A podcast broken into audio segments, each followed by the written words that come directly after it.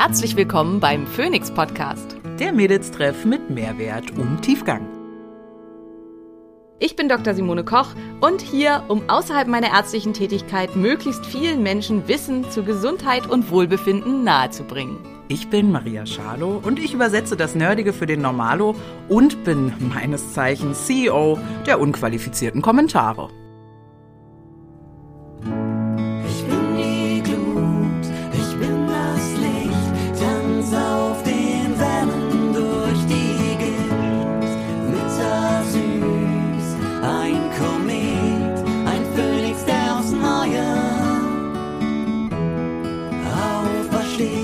Dieser Podcast dient der reinen Wissensvermittlung. Es werden Angebote gemacht, wie du Dinge umsetzen kannst, um dein Leben zu etwas mehr Energie zu führen. Es wird jedoch kein Behandlungsverhältnis geschlossen. Einen wunderschönen guten Tag, liebe Fangemeinde von Hallo. Heute nennt der Esel sich zuerst. Das hat meine Mutti immer gesagt, wenn man zuerst über sich selber spricht. Ja, Ja, das hat meine Mutter Und- auch immer gesagt. ja, ja aber, aber ist nicht schlimm.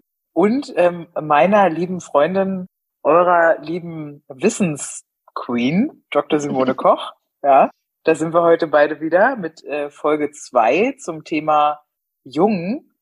Ähm, und ihr seht's nicht, aber Simone gießt sich gerade aus ihrem wirklich auch sehr hübschen kleinen Mixer äh, was ein. Simone, was ist, der ist rosa, ne? Da kriegst du mich ja sofort Den hast du mit. gar nicht gesehen, Maria. Über den wollen wir jetzt auch nicht reden. Den hast du gar nicht gesehen. Okay, Den Na gibt gut. es nicht. den Okay? gibt es nicht. Maria okay, hat es gibt- nämlich bald Geburtstag, müsst ihr wissen. Ah, nee, schön.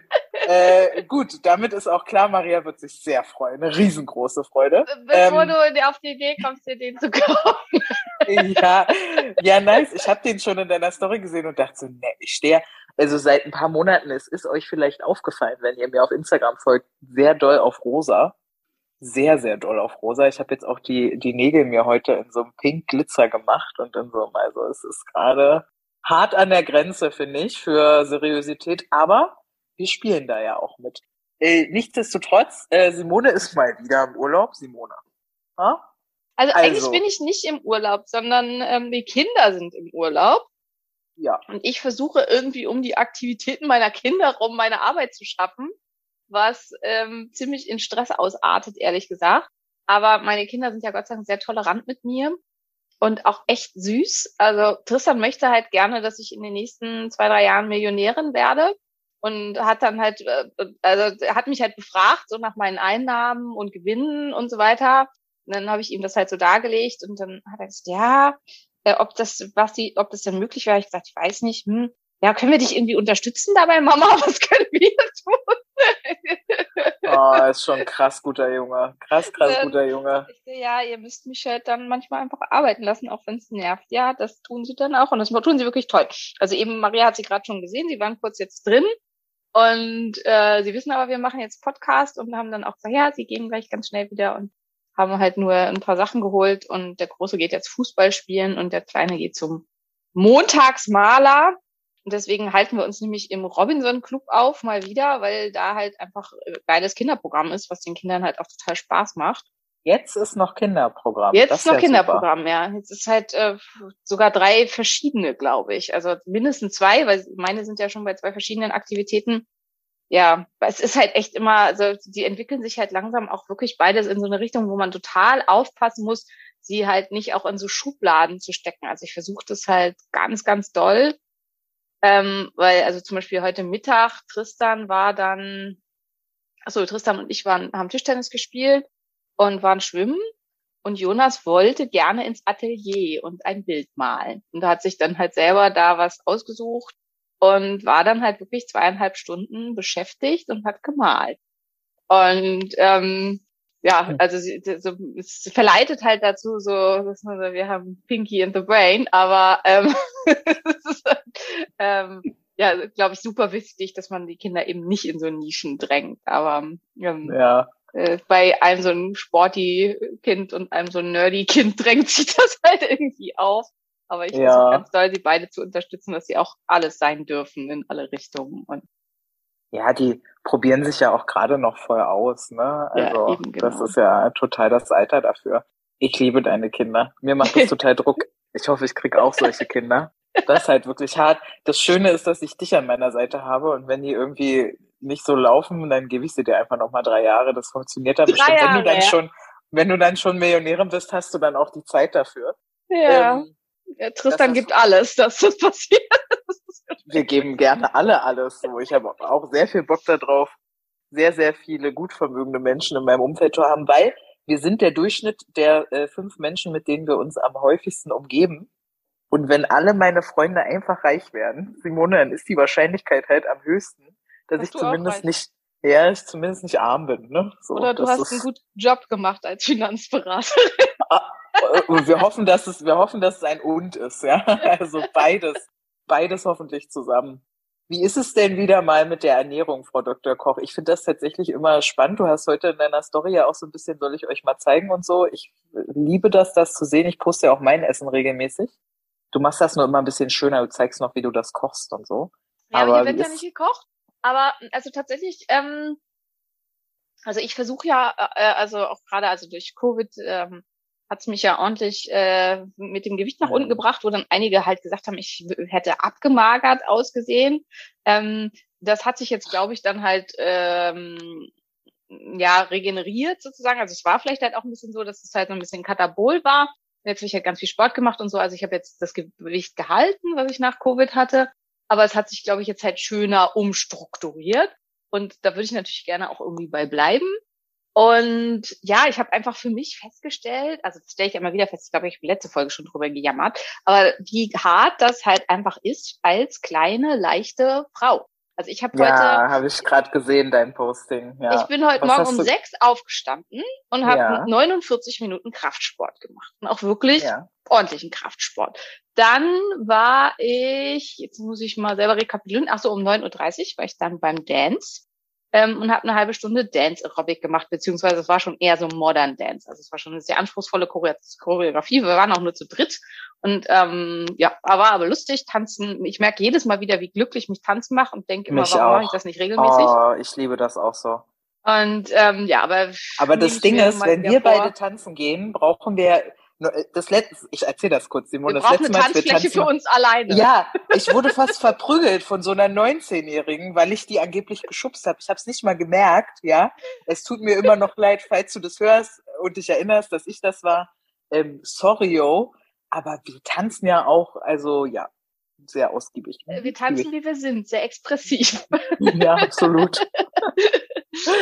Ja, Aerobic äh, also, Dance. Genau, Aerobic Dance. Dann ähm, war ich, weiß ich, ach so, dann war ich beim Deep Work. Äh, Wer das nicht, wer das nicht kennt, Deep Work ist so High Intensity Intervalltraining meets Yoga. Ist auf jeden Fall, äh, sind immer so vier ähm, Varianten, die man von Übungen macht. Und die letzte ist halt dann so mit Springen und also richtig, richtig krass anstrengend. Mhm. Ähm, und dann habe ich meine eine ganze Menge Gespräche geführt. Also dann habe ich halt quasi gearbeitet und habe halt das mit Kollegen gemacht und so und bin halt dabei hier um die Anlage gelaufen und bin insgesamt, sagt zumindest meine App, irgendwie 18,5 Kilometer gelaufen. Ähm, und mein Verbrauch heute ist bei 2259 Kalorien. Und das ist halt das, das verbraucht Julian, wenn er nur atmet.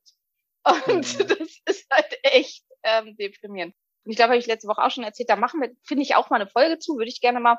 Also ich habe halt eine Studie dazu ausgegraben, dass Frauen unter 1,62 aufgrund der Größe ihrer Organe krass viel weniger Kalorien verbrauchen ähm, als Menschen darüber. Das scheint so ein ähm, Threshold, also so eine Schwelle zu sein, worunter es halt zu einem deutlich verminderten Verbrauch kommt. Und das ist halt auch das, was ich immer schon so wahrgenommen habe und was ich halt auch ganz oft einfach von Patientinnen höre.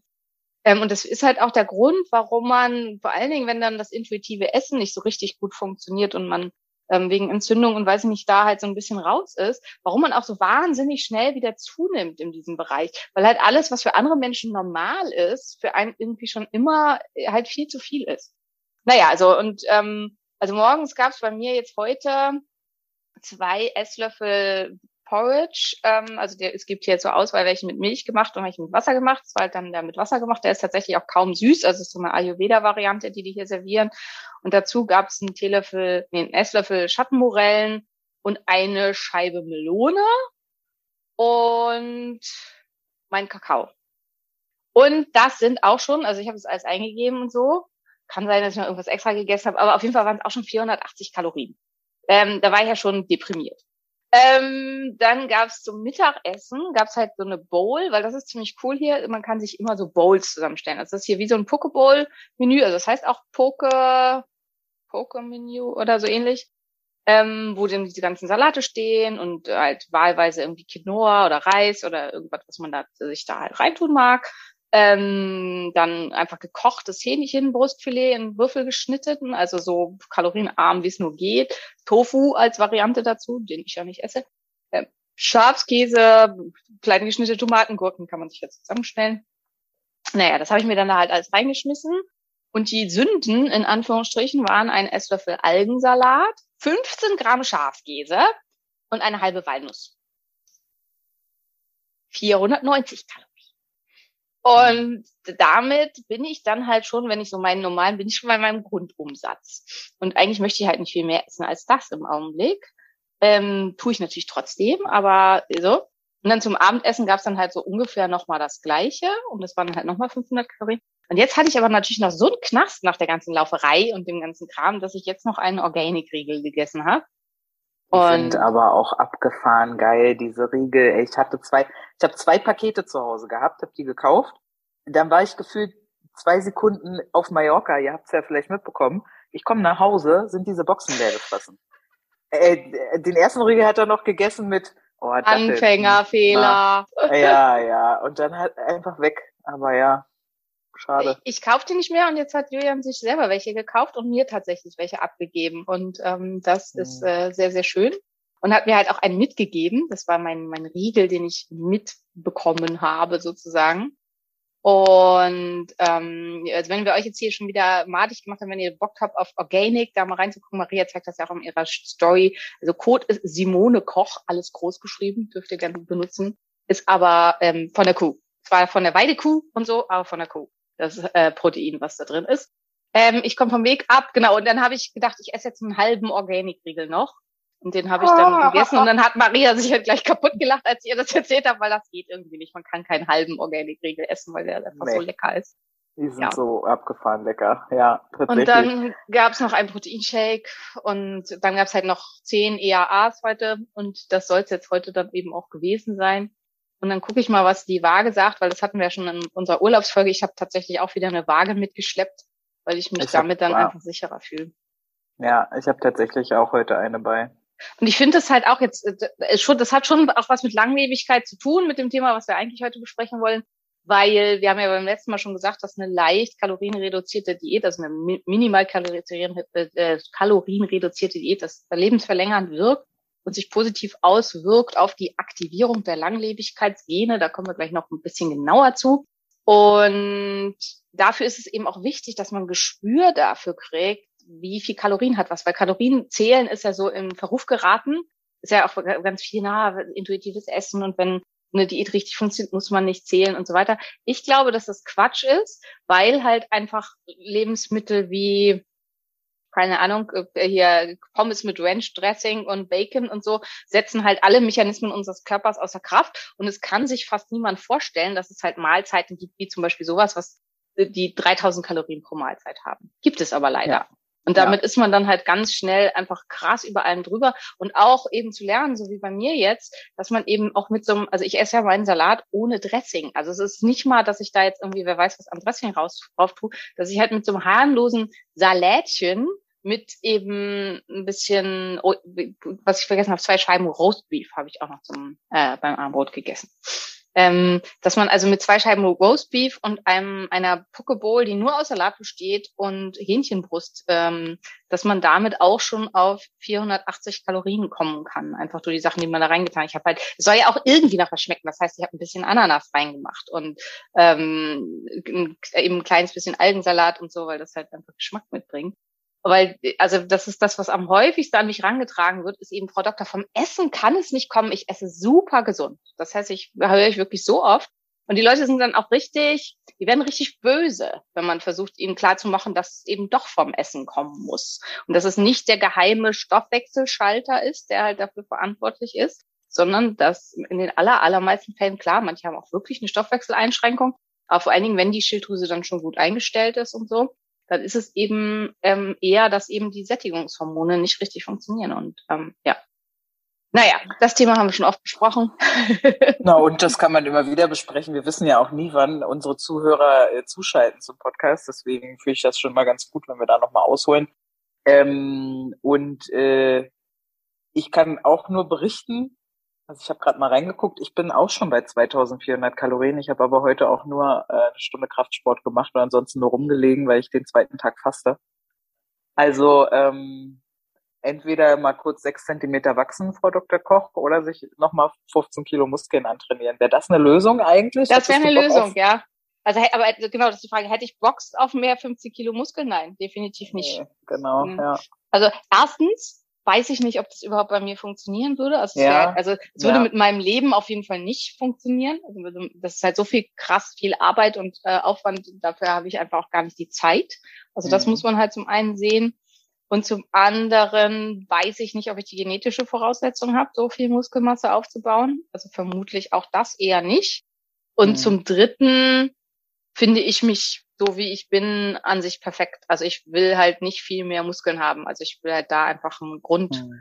äh, eine ähm, Erhaltung haben bei dem, wo ich bin, weil ich finde das persönlich an mir am schönsten. Also ein bisschen mhm. mehr Schultern dürfen es wieder sein. Meine Schulter war ja lange verletzt und ähm, war deswegen nicht so richtig trainierbar. Das ist jetzt viel, viel besser.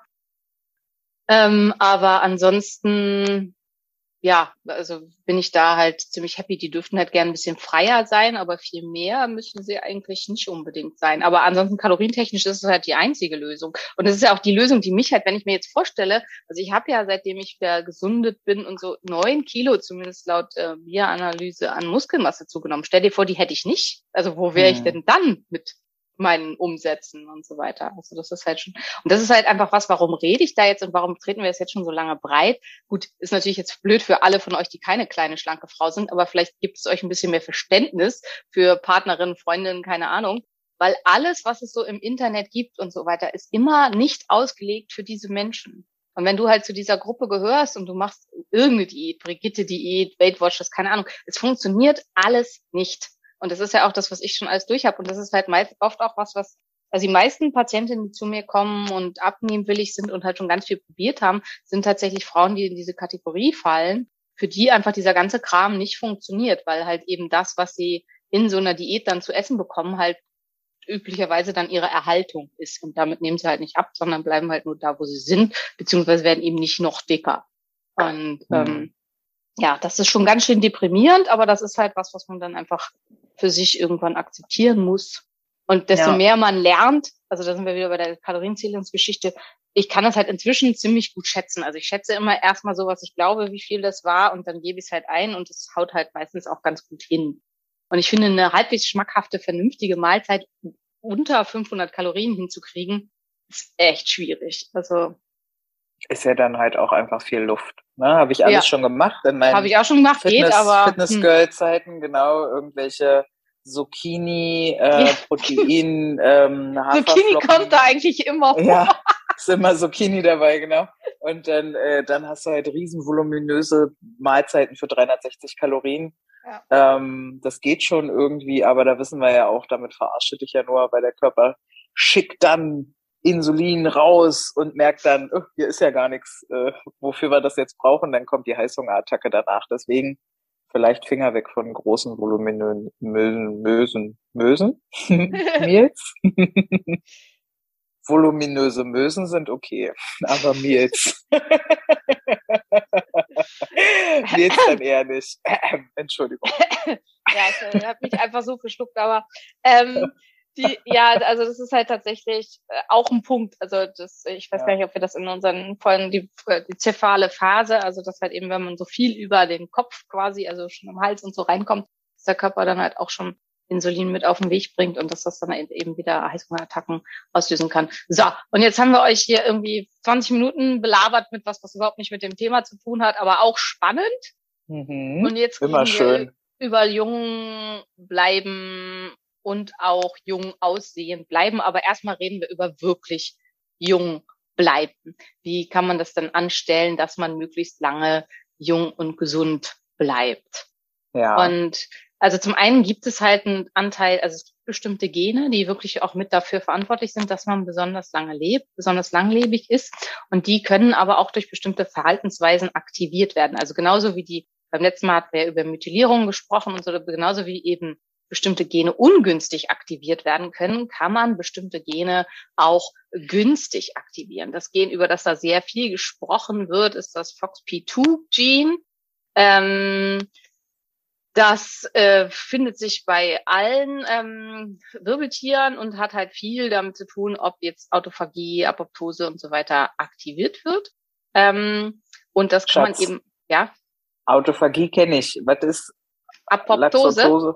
Hm, genau. Ähm, äh, genau. Also Autophagie ist quasi im Klein-Klein. Also wir haben halt, was weiß ich, also wir nehmen mal wieder das Beispiel von der Küche, von der, in der wir halt gucken, also das, weil die Küche ist immer mein Beispiel, weil ähm, damit halt Autophagie, also wir nehmen halt eine Küche, in der gekocht wird von einem großen Restaurant. Und damit halt geguckt werden kann, welche Instrumente nicht mehr, äh, oder nicht Instrumente, welche Kochgeräte nicht mehr in Ordnung sind. Und damit mal der Herd geputzt werden kann und damit geguckt werden kann, okay, was ist noch okay, was können wir morgen wieder verwenden, was ist schon schlecht geworden, was müssen wir wegschmeißen, muss halt eben mal Ruhe sein und darf nicht gekocht werden, also aufgeräumt und sauber gemacht und geguckt werden, welche, was ist wie in Ordnung. Das passiert halt ähm, morgens und nach dem Tag. Und ist auch super wichtig, weil ansonsten, also wer mal in der Großküche ge äh, gearbeitet hat, weiß, Mise en place, also dass alles ordentlich und aufgeräumt ist und halt sauber machen und so, ist ein ganz, ganz wesentlicher Teil vom Kochen äh, in der professionellen Gastronomie und ist super wichtig. Und auch, dass die Geräte alle funktionieren und in Ordnung sind, dass die Messer geschärft sind, dass die Pfannenstiele alle vernünftig sind. Wenn wir das als Beispiel für unseren Körper nehmen, dann guckt er halt in der Zelle, was funktioniert hier alles noch wie. Und wenn er zum Beispiel feststellt, hm, also dieser äh, ähm, Golgi-Apparat, der tut's nicht mehr so richtig, dann wird Mhm. er zerlegt. Dann kommen da Lyso die Lysozymen an, fressen den, zerlegen den in seine Einzelteile und verwerten das, was sie da halt ähm, auseinandergemacht haben, wieder. Beispiel der Küche, also wir nehmen zum Beispiel den Griff von der Pfanne, der ist noch völlig in Ordnung und schrauben den an eine neue Pfanne. Ähm, das ist Autophagie. So. Und das passiert mit den zum Beispiel Zombiezellen, die wir in der letzten Folge hatten. Nee, Also das ist was anderes, genau. Ah, und da okay. kommen wir nämlich zum Thema Apoptose. Ah, ja. Apoptose ist der sogenannte programmierte Zelltod. Hier erkennt Ah. die Zelle und der Körper, du bist nicht mehr zu retten. Also das ist im Prinzip, wenn wir das Beispiel der Großküche nehmen, wir haben hier Ratten und alles ist kaputt und keine Ahnung, dann kommt das Gesundheitsamt und macht die Küche zu. Und die dann ganz freiwillig und brav und still die Tür abschließen und kein großes Gezeter veranstalten und dann ist halt Ruhe. Ähm, Im Gegensatz, also die Zombiezellen, beziehungsweise auch wenn Zellen nekrotisch werden, dann ist das halt, wenn die sich nicht an die Anweisungen vom äh, Gesundheitsamt erhalten, sondern einfach weitermachen und irgendwann kommt die Polizei und muss alle rauszerren und äh, es gibt noch riesen Krawall und hinterher ist alles kaputt. Und das Nachbargebäude wird auch noch mit in Brand gesteckt. Das ist Nekrose, beziehungsweise das verursachen halt auch die Zombiezellen. Apoptose ist eben, dass die Zelle ganz freiwillig für sich erkennt, ihre Zeit ist gekommen und ähm, sie sollte ja, äh, sich als selbst zerstören und dann wird ein Selbstzerstörungsmechanismus einge äh, eingeleitet, der übrigens, wie man inzwischen weiß, von den Mitochondrien eingeleitet wird. Das heißt, die Funktion der Mitochondrien und die, äh, dass das gute Mitochondrien sind, ist ganz wesentlich auch mit dafür entscheidend, dass der Körper Zellen, also dass im Körper Zellen zur Apoptose kommen. Und ähm, wie gut dieser Prozess funktioniert, das schützt uns eben vor Krebs. Also und Krebs, äh, dass wir eben vor Krebs geschützt sind, ist natürlich auch ein ganz wesentlicher Faktor zur Langlebigkeit, weil eine der häufigsten Ursachen, warum man eben im Alter verstirbt, ist Krebs. Und ähm, also wir haben im Medizinstudium gelernt, ich weiß nicht, ob das so stimmt, aber das, da hat das in, äh, im Anatomiekurs immer unser Lehrer gesagt, untersuche 100, 100-Jährige und davon haben 90 haben Prostatakrebs. Aber das ist halt nicht schlimm, weil die schon so alt sind, dass die dann an was anderem sterben. Aber ab einem gewissen Alter entwickelt man halt irgendwann immer Krebs, weil diese ganzen Funktionen wie Autophagie und Apoptose und so weiter eben zunehmend an Funktion verlieren und nicht mehr richtig sind. Genau. Das Mhm, ist Apoptose. Und die werden gesteuert durch bestimmte Gene und da, dazu gehört unter anderem eben auch das FOXP2-Gene, ähm, was ja mit Langlebigkeit ganz stark in Verbindung gebracht wird, wenn das sehr aktiv ist, aber also wenn Menschen, bei denen das sehr aktiv ist, die werden äh, tendenziell deutlich älter.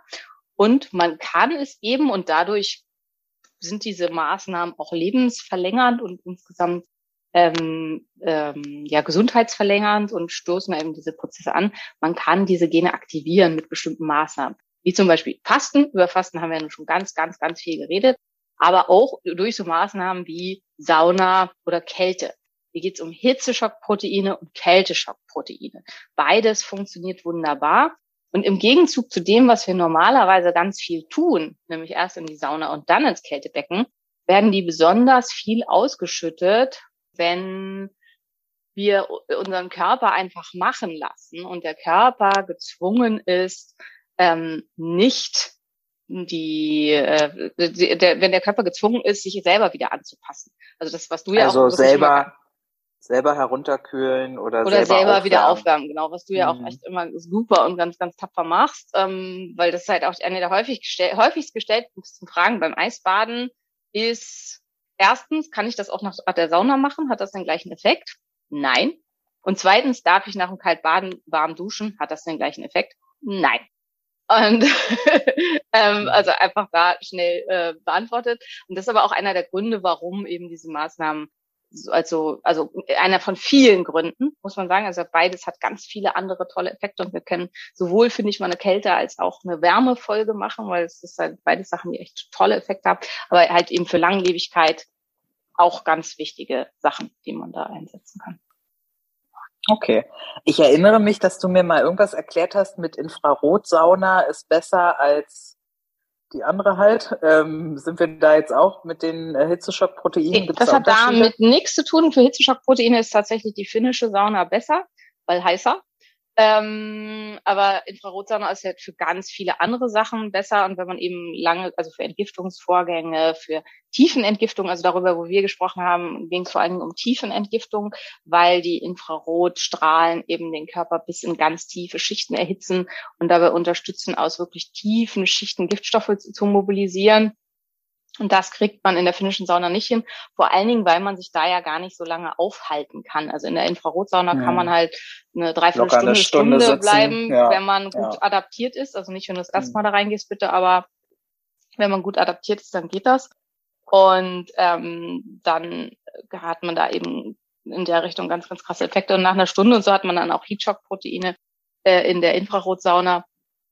Die hat man auch, wenn man bei 35 Grad in der Sonne Sport treibt, aber auch das sollte man halt nur tun, wenn man seinen Körper wirklich super gut kennt und bei Zeiten die Anzeichen erkennen kann, wenn es einfach zu viel wird, weil es kann eben auch dann schnell ins Ungesunde ab umschlagen. Sind wir wieder bei der Y-Kurve. Ja, ja. Ich habe keine Ahnung, was du mit der Y-Kurve meinst, aber es klingt immer sehr wissenschaftlich, deshalb mach weiter Na, so. das ist halt die Y-Kurve ist, ähm, das, also wenn in diesem Bereich, wo unten, Quatsch, YJ, Entschuldigung, habe ich beim letzten Mal auch Y gesagt, J-Kurve. Ja. Ja. Ja. Simone, super.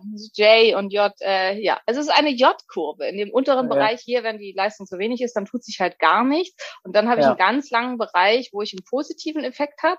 Und oben quasi, also wenn das am J oben, also es ist halt so ein Schreibschrift J, wenn das überschritten Ja. ist, jetzt ich zeige das hier mit der Hand, das könnt ihr ja gar nicht sehen. Ähm, also oben am J, Aber dann für mich, mach weiter schlägt, damit. Für mich schlägt er halt wieder ins Gegenteil um und dann ist der Effekt halt eben wieder schlecht. Genau. Ah, ja, also okay. J-Kurve heißt das. Und ich habe halt, weil ich ja meistens immer alles auf Englisch lese und auf Englisch höre und so, im Englischen ist es halt ähm, J. Und deswegen habe ich irgendwie für mich dann Y gemacht, draus gemacht, obwohl Y im Englischen ja Y ist. Aber egal. Also, nur damit ihr meine manchmal etwas verqueren Gedankengänge versteht. Alter, Simone, wer sich darüber aufregt, hat wirklich ein Ego-Problem, because you are smart. Wir wissen das. Ich weiß das zu schätzen. Danke für die Erklärung trotzdem nochmal. Okay, verstehe. Also, ähm, Punkt Nummer eins, um die, krass, ich habe mir Autophagie gemerkt. Wie heißt das andere Wort? Apoptose. Apoptose. Pop, Um Apop- Popcorn. Ap Apopkose. Ach komm schon, ey. Wow. Um, um das halt, äh, das andere von der Autophagie, das andere hinzukriegen, brauchen wir also äh, Hitze- und Kälteschock. Und da hilft zum Beispiel, was ich oft gefragt werde, ist, äh, reicht auch kalt duschen? Da Nein. hat Dr. Nein. Koch mir erklärt, nein, weil die Tiefenkälte ist nicht da. Genau, ne? genau. Also es geht halt hier um eine, das ist so ähnlich, also kalt duschen hilft gegen alles Mögliche, äh, vor allen Dingen gegen Stimmungsstörungen. Aber ähm, damit es zur Kälteschock-Proteinausschüttung kommt, muss die Körperkerntemperatur minimal, nicht stark, aber minimal erniedrigt werden. Und das tut sie nur, wenn man wirklich den Körperkern dauerhaft runterkühlt. Und das funktioniert tatsächlich eigentlich nur mit Wasser, weil ich halt ganz oft gefragt werde, warum ich für so viel Geld eine Wasserimmersionseinheit für die Praxis gekauft habe und halt auch in Kauf genommen habe, dass ich 5000 Euro Zoll und Versand zahlen musste. Ähm, weil es zumindest meines Wissens nach zu dem Zeitpunkt, als ich gekauft habe, auf jeden Fall das einzige Gerät weltweit ist, was Eis produziert. Also was wirklich Eis auf der Oberfläche produziert und das Ganze wirklich auf null Grad runterkühlt und dann halt zum Teil auch, wenn man Salz reinmacht oder so unter null Grad, ähm, womit man dann eben wirklich diese Körperkerntemperaturkühlung optimal erreichen kann. Und durch Eisbrechen ist halt auch immer noch psychisch was ganz Besonderes, also was, was halt noch mhm. besonders äh, cool ist äh, im wahrsten Sinne des Wortes und einen mental unglaublich stärken kann. Ja, also deswegen, also da gibt's auch dazu gute Untersuchungen, also um Kälteschockproteine auszulesen, funktionieren diese Kältesaunen und so gar nicht gut. Ähm, und deswegen wollte ich eben gerne was mit Wasser, was, weil es das einzige ist, um wirklich effektiv diese Effekte erreichen zu können. Genau. Ja, ich muss auch dazu sagen, kann ich total unterschreiben. Ich werde ganz oft gefragt, wo mein Selbstvertrauen herkommt und so. Also ich hatte schon immer natürlich ganz gut Ego, aber ähm, dieser ganze Kram, den man da so anstellt für sich selber und dann final eben auch Eisbahnen, das macht schon was mit einem. Das ist schon krass. Definitiv. Und ich finde, es sind halt auch so Gefühle, wo man denkt, so, wenn ich das geschafft habe, kann ich alles schaffen. Also ja. wenn ich halt äh, zehn Minuten in null Grad kaltem Wasser aushalte, was soll mir noch was anhaben? Und ja. ähm, das ist wirklich, auch wenn das natürlich Quatsch ist, ähm, ist das was, was, also die Stressresilienz erhöht sich einfach enorm. Ich wollte gerade halt sagen, ja. Tatsächlich auch massiv ja. Stresshormone ausgeschüttet werden in diesen Situationen und man Techniken für sich erlernt, die man auch in anderen Situationen, wo dann massiv Stresshormone ausgeschüttet werden, anwenden kann und die dann auch funktionieren. Also ja, ja. insofern. Also Resilienz ist da ein Riesenthema, ja. Okay. Sache. Was, was haben wir denn da noch Schönes, Simone? Also ähm, genau, da ist natürlich wieder der, die, die Frage, was mir auch schon ganz viele gefragt, äh, geschickt haben und ich hatte gerade, also äh, es gab gerade von Tim den Newsletter, äh, wenn Fasten, Fasten eine Pille wäre, würdest du sie schlucken? Ähm, mhm. Was natürlich ganz viele wissen wollen. Also was halt, äh, was ist mit Spermidin? Was ist mit Nattokinase? Also diese ganzen Autophagie-Beschleuniger. Und hier muss man halt ganz klar sagen, das sind, die sind genau das, Autophagie-Beschleuniger. Damit die was bringen können, müsst ihr erstmal in die Autophagie kommen. Das heißt, wenn ihr den ganzen Tag futtert und eurem Körper halt nur vier Stunden Zeit überhaupt für Autophagie-Prozesse gebt, weil wenn ich um 22 Uhr mir noch eine halbe Pizza reinhau, dann habe ich die nächsten fünf bis sechs Stunden erstmal nichts mit Autophagie, weil das liegt ja in meinem Magen rum und muss halt erstmal verdaut werden. Und da sind dann halt Nährstoffe ohne Ende da. Und dann habe ich halt, wenn ich dann um sechs Uhr morgens wieder frühstücke und mir da den nächsten Croissant reinhaue, dann ist mein Autophagievorgang minimalst. Ähm, und dann kann ich so viel Nattokinase und Spermidin und ähm, wie sie sonst noch alle heißen, also ganz, ganz viele Stoffe sind Autophagiebeschleuniger und Autophagieverbesserer, also Quercetin, Kurkuma, ähm, Hyperidin. Also es gibt ganz, ganz viele verschiedene Stoffe, die ich jetzt gar nicht alle nennen kann. Also hört da gerne noch mal unsere Folge zu sekundären Pflanzenstoffen rein. Ganz, ganz viele von diesen ganzen Stoffen sind Autophagiebeschleuniger und sind ähm, Stoffe, die das Aufräumen in der Zelle verbessern. Wenn ich aber sonst meine Hausaufgaben nicht, nicht mache und das alles andere nicht durchführe, wenn ich also weder, weder ähm, Time Restricted Eating in irgendeiner Weise machen. Und ich sage jetzt hier absichtlich nicht IF, weil sonst kommt wieder die. Mein Hormonshow-Coach hat aber gesagt, ich soll nicht intermittiert fasten. Es geht einfach darum, einen Zeitraum X nichts zu essen und wirklich auch mal einen leeren Magen-Darm-Trakt zu haben. Das heißt, die letzte Mahlzeit, so wie unsere Großeltern das immer getan haben, abends um sechs einzunehmen und die nächste dann wieder am nächsten Morgen um sieben. Und das hat halt nichts zu tun mit intermittierendem Fasten. Das ist eigentlich ein normaler Lebensstil. Und wer das halt eben nicht kann und nicht hinbekommt, da stimmt irgendwas gravierend nicht. Und ähm, dann ist eben auch nicht mehr viel mit Autophagie und dann kann ich so viel Spermidin und sowas alles nehmen, wie ich will, dann äh, wird da halt auch nicht viel passieren. Also insofern ist, diese Stoffe sind alle super, können total gut viel bringen. Also es ist halt auch, aber sind eben eine Ergänzung zu den sonstigen Maßnahmen, sind eine mhm. Ergänzung zum Fasten, zum Sport, zum vernünftig ausreichend schlafen, zum auch mal den Körper belasten mit Kälte oder Hitze. Und mhm. diesen ganzen Maßnahmen ist da also ein zusätzlicher Faktor. Ja. Mhm. Genau. Verstehe. Mhm, mhm, mhm. Mhm. Und äh, was ist denn darüber hinaus mit sowas wie Schlaf? Grundsätzlich auch, also klar, äh, antientzündlicher Ernährung ja dann wahrscheinlich, was damit reinspielt. Äh, erzähl mal dazu was, bitte. Ähm, ja, antientzündliche Ernährung, also äh, nutze ich mal wieder die Vorlage und weise auf mein Buch das Anti-Entzündungsprogramm hin, wo es halt nur um diese Perfekt. ganzen Sachen geht. Also und ähm, Exakt. nur wer nicht entzündet ist, kann halt, also nicht entzündet zu sein und an Anti-Entzündung zu arbeiten, ist immer auch an Langlebigkeit zu arbeiten. Ganz, ganz großer Punkt sind hier wieder unsere allseits beliebten Omega-6-Fettsäuren, äh, Quatsch, Omega-3-Fettsäuren und Omega-6, aber das Verhältnis zwischen Omega-3 und Omega-6-Fettsäuren. Ähm, die meisten nehmen eben viel, viel, viel zu wenig ähm, Omega-3s zu sich. Und da äh, vernünftig dran zu bleiben, die ordentlich hochzuschieben, das spielt hier halt eine ganz, ganz große Rolle und die dann dazu dann eben viel sekundäre Pflanzenstoffe aufzunehmen, die antioxidativ wiederum auch wirken, damit ähm, die antioxidative Wirk äh, die oxidative Wirkung, die Omega-3-Fettsäuren haben können, gegen agiert wird. Ähm, dann ein guter Proteingehalt. Das ist halt, wenn, wie soll unser Körper irgendwas reparieren und neu aufbauen, wenn ihm die Bausteine fehlen? Also das ist halt, hatten wir auch schon ganz oft, aber kann man halt einfach auch nicht oft genug sagen. Wenn du möchtest, dass dein Körper die Möglichkeit hat, deine Haut zu regenerieren und schön zu machen und alles wieder schön aufzubauen und so, musst du ihm auch die entsprechenden Bausteine zur Verfügung stellen. Und ganz optimalerweise stellst du ihm die Bausteine zur Verfügung, aus der der Scheiß ist. Woraus sind Haut, Sehnen, Muskel, also Teil von Muskeln, alle bindewebigen Strukturen und so weiter aus Kollagen. Und jetzt hören alle Veganer bitte ganz genau zu. Die sind aus Kollagen. Kann es also veganes Kollagen geben? Nein, weil es Nee. ist ein tierisches Produkt. Äh, Woraus wird Kollagen gewonnen? Aus gemahlenem Knorpel. Und jetzt werden halt alle Veganer sagen, "Äh, das ist auch Hm. total okay, aber das muss man sich einfach klar machen. Kollagen ist gemahlener Knorpel oder gemahlene getrocknete Fischhaut. Es gibt beides, es gibt diese zwei verschiedenen Kollagene. Und dementsprechend ist Kollagen niemals pflanzlich. Das geht einfach nicht. Und das ist halt was, was mich wahnsinnig nervt, diese Frage. Äh, gibt es noch veganes Kollagen? Nein. Es gibt halt ähm, Aminosäurenzusammenstellungen, die den Aminosäurenzusammenstellungen von Kollagen entsprechen. Aber damit ist es kein Kollagen. Alles andere ist eine Werbelüge. Und ähm, doch, Mhm. jetzt haben wir das auch mal klargestellt. Aber Kollagen Mhm. ist erwiesenerweise extrem gut, um diese ganzen Strukturen gesund zu halten, weil unser Körper eben das braucht, um das wieder zu reparieren und schön hinzustellen. Und wenn ich halt ein rotes Lego-Gebäude habe und das hat Löcher und ich will das aber mit Rot reparieren und ich habe nur noch Blau, dann sieht es halt hinterher nicht mehr so schön aus wie vorher. Und wenn ich gar keine Bausteine habe, dann behält es Löcher.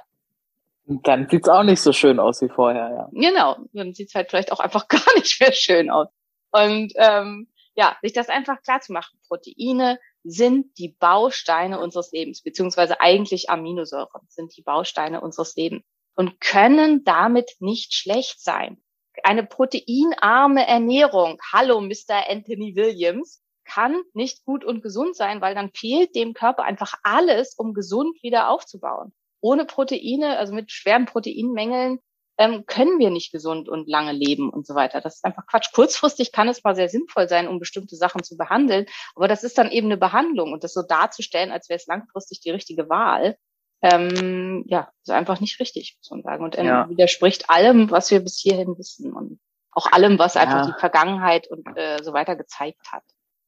Ja gut, da sind wir ja dann eben auch wieder bei der Margarine-Folge, bei meiner heißgeliebten Letter und so. Da gibt's ja schon, also die Frage ist ja eben dann immer, worum geht's mir in der Ernährung? Und wenn es dir um Gesundheit geht, dann haben wir ja schon oft festgestellt, dann sind halt solche hochrestriktiven Ernährungsformen, sei es Keto, sei es Paleo, sei es Veganismus, ähm, ja, einfach aufgrund der Restriktion schon mal nicht optimal. Oft So, schwierig, ne? ja.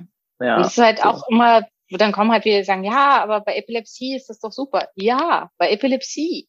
Und das ist halt eben, äh, und also das, man muss halt eben immer gucken, aus welchem Grund mache ich bestimmte Sachen. Und Mhm. ähm, bei bestimmten Erkrankungen, und dann ist das aber eine therapeutische Ernährung, wo ich eben die Restriktionen und die Probleme der Ernährung in Kauf nehme und die optimalerweise dann auch durch einen Therapeuten ganz engmaschig begleitet und betreut werden, ähm, damit er dann feststellen kann, wenn durch diese Ernährung Mängel auftreten. Also jede ganz stark restriktive Ernährung. Und zum Teil machen wir in der Praxis ja auch sehr stark restriktive Ernährung, vor allen Dingen zu Beginn der Therapie. Und manche müssen sich ihr Leben lang extrem restriktiv ernähren, weil sie eben ganz viele unverträgliche Sensitivitäten, Allergien, was weiß ich haben. Ähm, aber jetzt bin ich vom Weg abgekommen, weil ich gerade gedacht habe, dass wir über die Unterschiede zwischen diesen ganzen verschiedenen Sachen unbedingt mal eine Folge machen sollten. Aber egal. Ja, voll.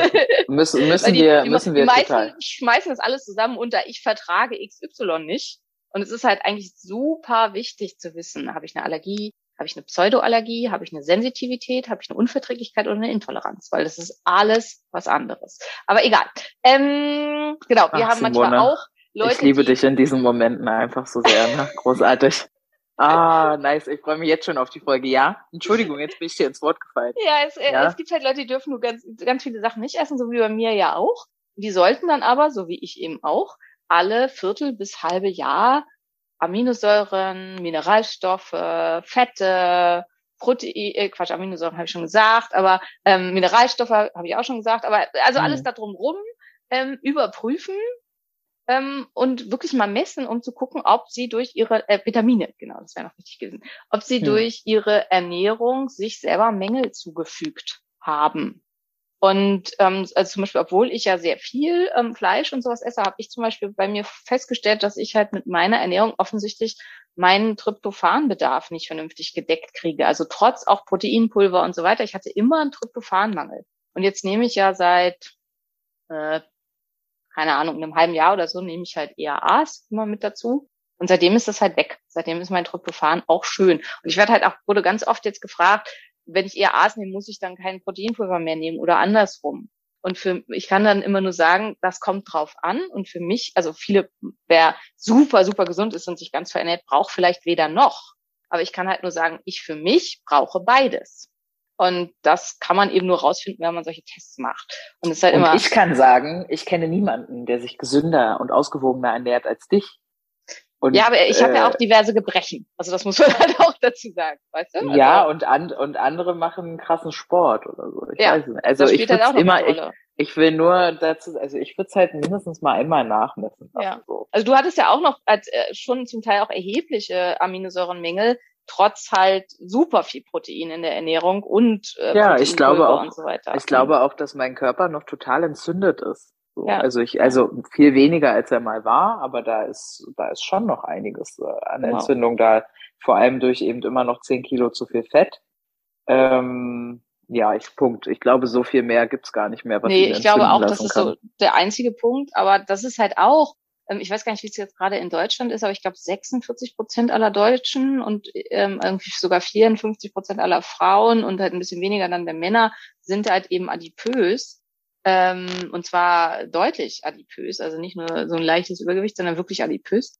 Und das ist ja dann schon die Hälfte der Bevölkerung, weil immer gesagt wird, na, wer hat denn, wir brauchen doch gar keine Supplements und so. Und jeder, der unter Entzündung, erhöhter Entzündung leidet, ähm, braucht, um seinen Nährstoffbedarf decken zu können, auf jeden Fall Supplements. Und wenn schon die Hälfte der Bevölkerung unter chronisch stiller Entzündung leidet, weil sie übergewichtig ist, also ähm, deutlich übergewichtig ist, dann ist das halt schon allein ein Grund, neben ganz, ganz vielen anderen. ne? Und Hm. ich weiß auch nicht so genau, wodurch diese Diskussion zustande kommt. Also ich finde es immer wieder, also das wurde ich auch, da kommt noch was Längeres für euch dazu. Ich wurde natürlich jetzt nach dem einen Bericht über AG1 ganz viel zu AG1 befragt und wir machen da auch ein Live zu und nochmal ein längeres Video und so. Aber ich verstehe nicht, hatten wir auch schon in anderen Folgen, woher dieses Bestreben der Öffentlichkeit kommt, beziehungsweise also auch viel so aus so politisch beeinflussten Richtungen also wie die öffentlich, das öffentlich-rechtliche Fernsehen und so, Supplements immer wieder schlecht zu reden.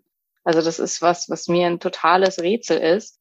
Und ich kann es inzwischen halt auch einfach sagen, also wir haben inzwischen ja, wir haben über 2400 Patienten, wo ich einfach, glaube ich, sagen kann, das ist einfach auch schon eine Zahl, die messbar ist, wo ich einfach sagen kann, ja, den meisten geht es, also, oder eigentlich jedem geht es erstmal besser, wenn er seine Nährstoffmängel aufgefüllt hat. Und jeder, der irgendwie nicht hundertprozentig gesund ist, hat Nährstoffmängel. Und tatsächlich auch die meisten Menschen, die glauben, sie sind total gesund, haben Nährstoffmängel.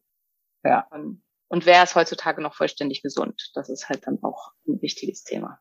Ja, und wenn Gesundheit fehlt, merkst du das dann überhaupt. Ne? Merkt man ja oft dann erst, wenn man genesen ist, wie schlecht es einem eigentlich ging. So, ja, entweder das, das oder wenn es halt total zu spät ist. Ne? Also das ja. ist halt auch dann die Mitte 40-Jährigen oder so, die dann halt einfach dachten, sie wären völlig gesund und beim Laufen auf dem Laufband oder so, so zusammenbrechen. Das ist dann halt besonders tragisch, wenn der Tod schleichend äh, kam und still und halt mhm. zu einer total Verkalkung der Gefäße geführt hat und so. Also da ist halt auch, wenn wir über Langlebigkeit reden, ganz, ganz wichtig. Es geht natürlich immer nur bis zum Grad seiner genetischen Ausgangslage. Und das ist was, was fies und unfair ist. Aber ich habe zum Beispiel einen Patienten, das habe ich glaube ich schon mal erzählt, aber ich erzähle es trotzdem, weil ich das halt ein ganz krasses Beispiel finde. All seine männlichen Verwandten sind vor dem 40. Lebensjahr gestorben. Und er macht halt super, super viel. Also er macht Eisbaden und ist super unterwegs mit der Ernährung. Inzwischen hat auch 30 Kilo abgenommen, ähm, macht äh, ganz, ganz viel, also nimmt eine riesen Menge an Supplements, lässt regelmäßig seine Werte überprüfen, hat angefangen mit ambitionierten Sport, also macht super viel. Trotzdem sind seine Blutfettwerte zum Teil noch wirklich, wirklich schlecht. Und man sieht halt auch an den äh, Hauptschlagadern eine deutliche Verkalkung und sieht da halt zum Teil einfach deutliche Auffälligkeit. Aber er ist bereits 65 jetzt aktuell. Das heißt, er hat halt schon seiner genetischen Grundausstattung ein krasses Schnippchen geschlagen. Und wenn dieser Mann 80 ist, hat er halt mit seinen, äh, mit seinen Lebensstilmaßnahmen und mit, durch die Behandlung und mit dem, was wir alles gemacht haben, hat er seine, quasi die Lebenswahrscheinlichkeit, die ihm genetisch mitgegeben war, verdoppelt. verdoppelt. Ja. Und das muss man eben auch sehen, wie, äh, was für ein unglaublicher Erfolg das ist. Und das ist manchmal natürlich frustrierend und das ist halt genau das, was ich halt auch immer sage bei mir mit meiner Haut und wie ich aussehe und so weiter. Ich habe eine extrem gute genetische Ausstattung, was das angeht, die ich voll nutze, also die ich versuche voll zu nutzen. Ähm, aber nichtsdestotrotz ist es halt eben, also all meine direkten, also meine Oma, mein Opa, mein Uropa und so, sind alle um die 100 geworden. Das heißt, die Wahrscheinlichkeit, dass ich auch lange leben werde, ist ziemlich hoch. Und auch meine Blutfette und so sind halt immer fantastisch, weil wir eine äh, Blutfettstörung haben, die dazu führt, dass es eher in eine positive Richtung gibt, äh, geht. Äh, auch da gibt's halt genetische Mutationen, die aber sich eher positiv auswirken. Und genauso ist es halt, es gibt eben auch Mutationen im FOXP2-Gen, die dazu führen, dass man viel häufiger und mehr Autophagie hat und mehr Apoptose und dass diese ganzen Reparaturen schneller laufen. Also es geht auch um Regeneration bei FOXP2. Äh, FOXP2. Ähm, und die Regeneration ist dann halt krass beschleunigt. Das sind auch Leute, die zum Beispiel auch sportlich dann sehr viel reißen können, weil der Körper sich einfach schneller regeneriert und schneller repariert. Ähm, hast du, hast du dieses Gen an? Weiß so? ich nicht. Das wird nicht in den ähm, klassischen G-Tests nicht mit untersucht. Und ich wüsste jetzt auch niemanden, der das macht, wo man das machen kann. Ähm, aber irgendwo ist es bestimmt möglich. Ähm, mit solchen Sachen tun die sich zum Teil schwer, das zu untersuchen, weil es halt oft so eine Fatalismus-Geschichte in Menschen auslöst. Genauso wie in Deutschland das Mao-A-Gen nicht mehr untersucht werden darf, weil es halt eben ja diese Forschung dazu gab. Also die man festgestellt hat, dass mehr Gefängnisinsassen dieses MAO-A-Gen tragen und daraus dann Studien veröffentlicht wurden, dass es angeblich aggressiv macht. Da weiß man inzwischen, dass das Quatsch ist. Aber das hat sich halt so durchgesetzt, dass halt oft dann selbst in äh, Gerichtsverfahren gesagt wurde, ja, der musste ja straffällig werden und der wird auch wieder straffällig werden, der sollte langfristig ins Gefängnis, weil er trägt dieses Gen. Und ähm, damit das nicht mehr gemacht werden kann, darf das in Deutschland nicht mehr untersucht werden, außer, außer in ganz speziellen Einzelfällen. Also in, bei Nicht-Kranken, also außer der Arzt hat das angeordnet, darf man dieses Gen nicht mehr bestimmen, damit halt nicht dann solche Sachen ja. vorkommen. Okay, krass. Na gut, okay. Also ich, ich ähm, würde jetzt hier mal einen Shortcut einwerfen, weil wahrscheinlich wirst du jetzt sagen, Schlaf ist super wichtig, vor allem im Tiefschlaf werden Dinge genau. äh, repariert im Körper und äh, der REM-Schlaf sollte ungefähr so lang sein wie der Tiefschlaf und so. Da haben wir eine Schlaffolge, glaube ich. haben wir eine Schlaffolge? Ja. Ich weiß ich nicht, ob wir eine Schlaffolge haben, aber wir haben da auf jeden Fall schon mal sehr lange drüber geredet. Ja, definitiv. Insofern hört er gerne mal rein. Schlaf also wichtig, Haken dran, weil ich würde gerne, ähm, egoistisch wie ich bin, weil es ist auch mein Podcast hier. Ne? Also ich bin die erste Person, die hier lernt. Ne? Ich bin die erste Reihe in, in der Klasse. Ne? Hier die Streber sitzen vorne. Ich sitze also praktisch an deinem Gesicht. Äh, nicht so nicht so nah wie sonst, aber ist okay. Weil ich würde gerne noch über dieses ganze äh, Hyaluron und Mikroniedling und ne, was kann man so äh, noch von außen hinzuführen. Aber bevor wir da reingehen, Simone, hast du noch was ganz Wichtiges zum tatsächlich jung bleiben, länger leben? Nichts, was wir, glaube ich, nicht schon gesprochen haben. Also wir haben ja in der letzten Folge auch schon über Sport geredet und ähm, das will ich nur noch Ja. mal vertiefen und noch mal wieder wiederholen, wie wichtig und entscheidend das ist. Und hier geht's eben, wie gesagt, nicht darum, dass ihr euch völlig verausgaben sollt, sondern dass man halt äh, etwa dreimal die Woche ähm, 30, 30 Minuten, sich Minuten. intensiv bewegt und dass man ein, zweimal am Tag optimalerweise sich einmal komplett auspowert und das bedeutet einmal, ein einziges Mal 100 Meter Sprint oder ein einziges Mal 20 Sekunden lang Burpees. Das reicht schon. Mehr muss es gar nicht sein. Aber einmal die Energie auf Null fahren. Das ist so. Und Mhm. wer halt äh, schon völlig fertig ist, wenn er äh, 20 Treppenstufen geht, das ist auch okay. Ähm, aber das dann auch wirklich machen und nicht den Fahrstuhl nehmen. Und das ist zum Beispiel halt auch jetzt hier gerade im, im Resort. Ähm, wir nehmen immer die Treppe, also meine Jungs auch, weil die finden Warten auf den Fahrstuhl super nervig und außerdem laufen die auch einfach gern. Wir sind die Einzigen. Wir treffen eigentlich nie irgendwen auf der Treppe. Alle nehmen diesen bekloppten Fahrstuhl, der an jeder blöden Station hält, deswegen man immer ewig damit braucht und gefühlt man dann den halben Urlaub damit verbringt, auf den Fahrstuhl zu warten.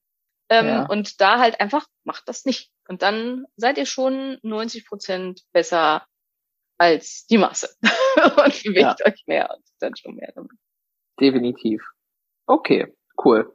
Was gibt's denn von außen, was wir hinzufügen können? Eine Sache, die ich schmerzlich lernen musste, nachdem ich irgendwann mal, ich glaube, das war mein erstes, St- ich habe ja dual studiert mal ganz früher bei der Deutschen Rentenversicherung.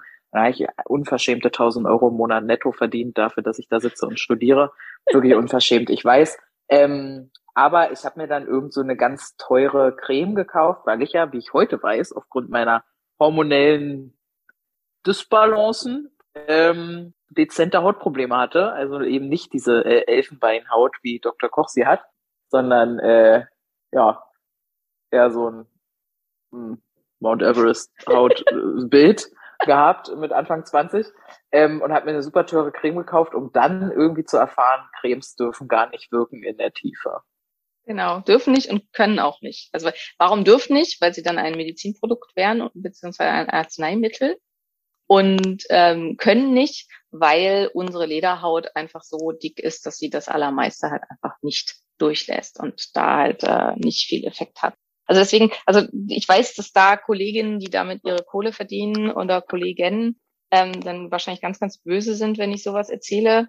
Und bestimmte Sachen sind halt schon auch schön und also zum Beispiel das, was im Ayurveda gemacht wird, dieses tägliche sich einmal einölen. Also es hat auch viel mit, ähm, also und jetzt ihr könnt mich halt nicht sehen. Ich habe mich hat eine Biene gestochen am, wann war das Maria? Samstag oder Freitag? Freitag. ne? Ja, Freitag. Freitag.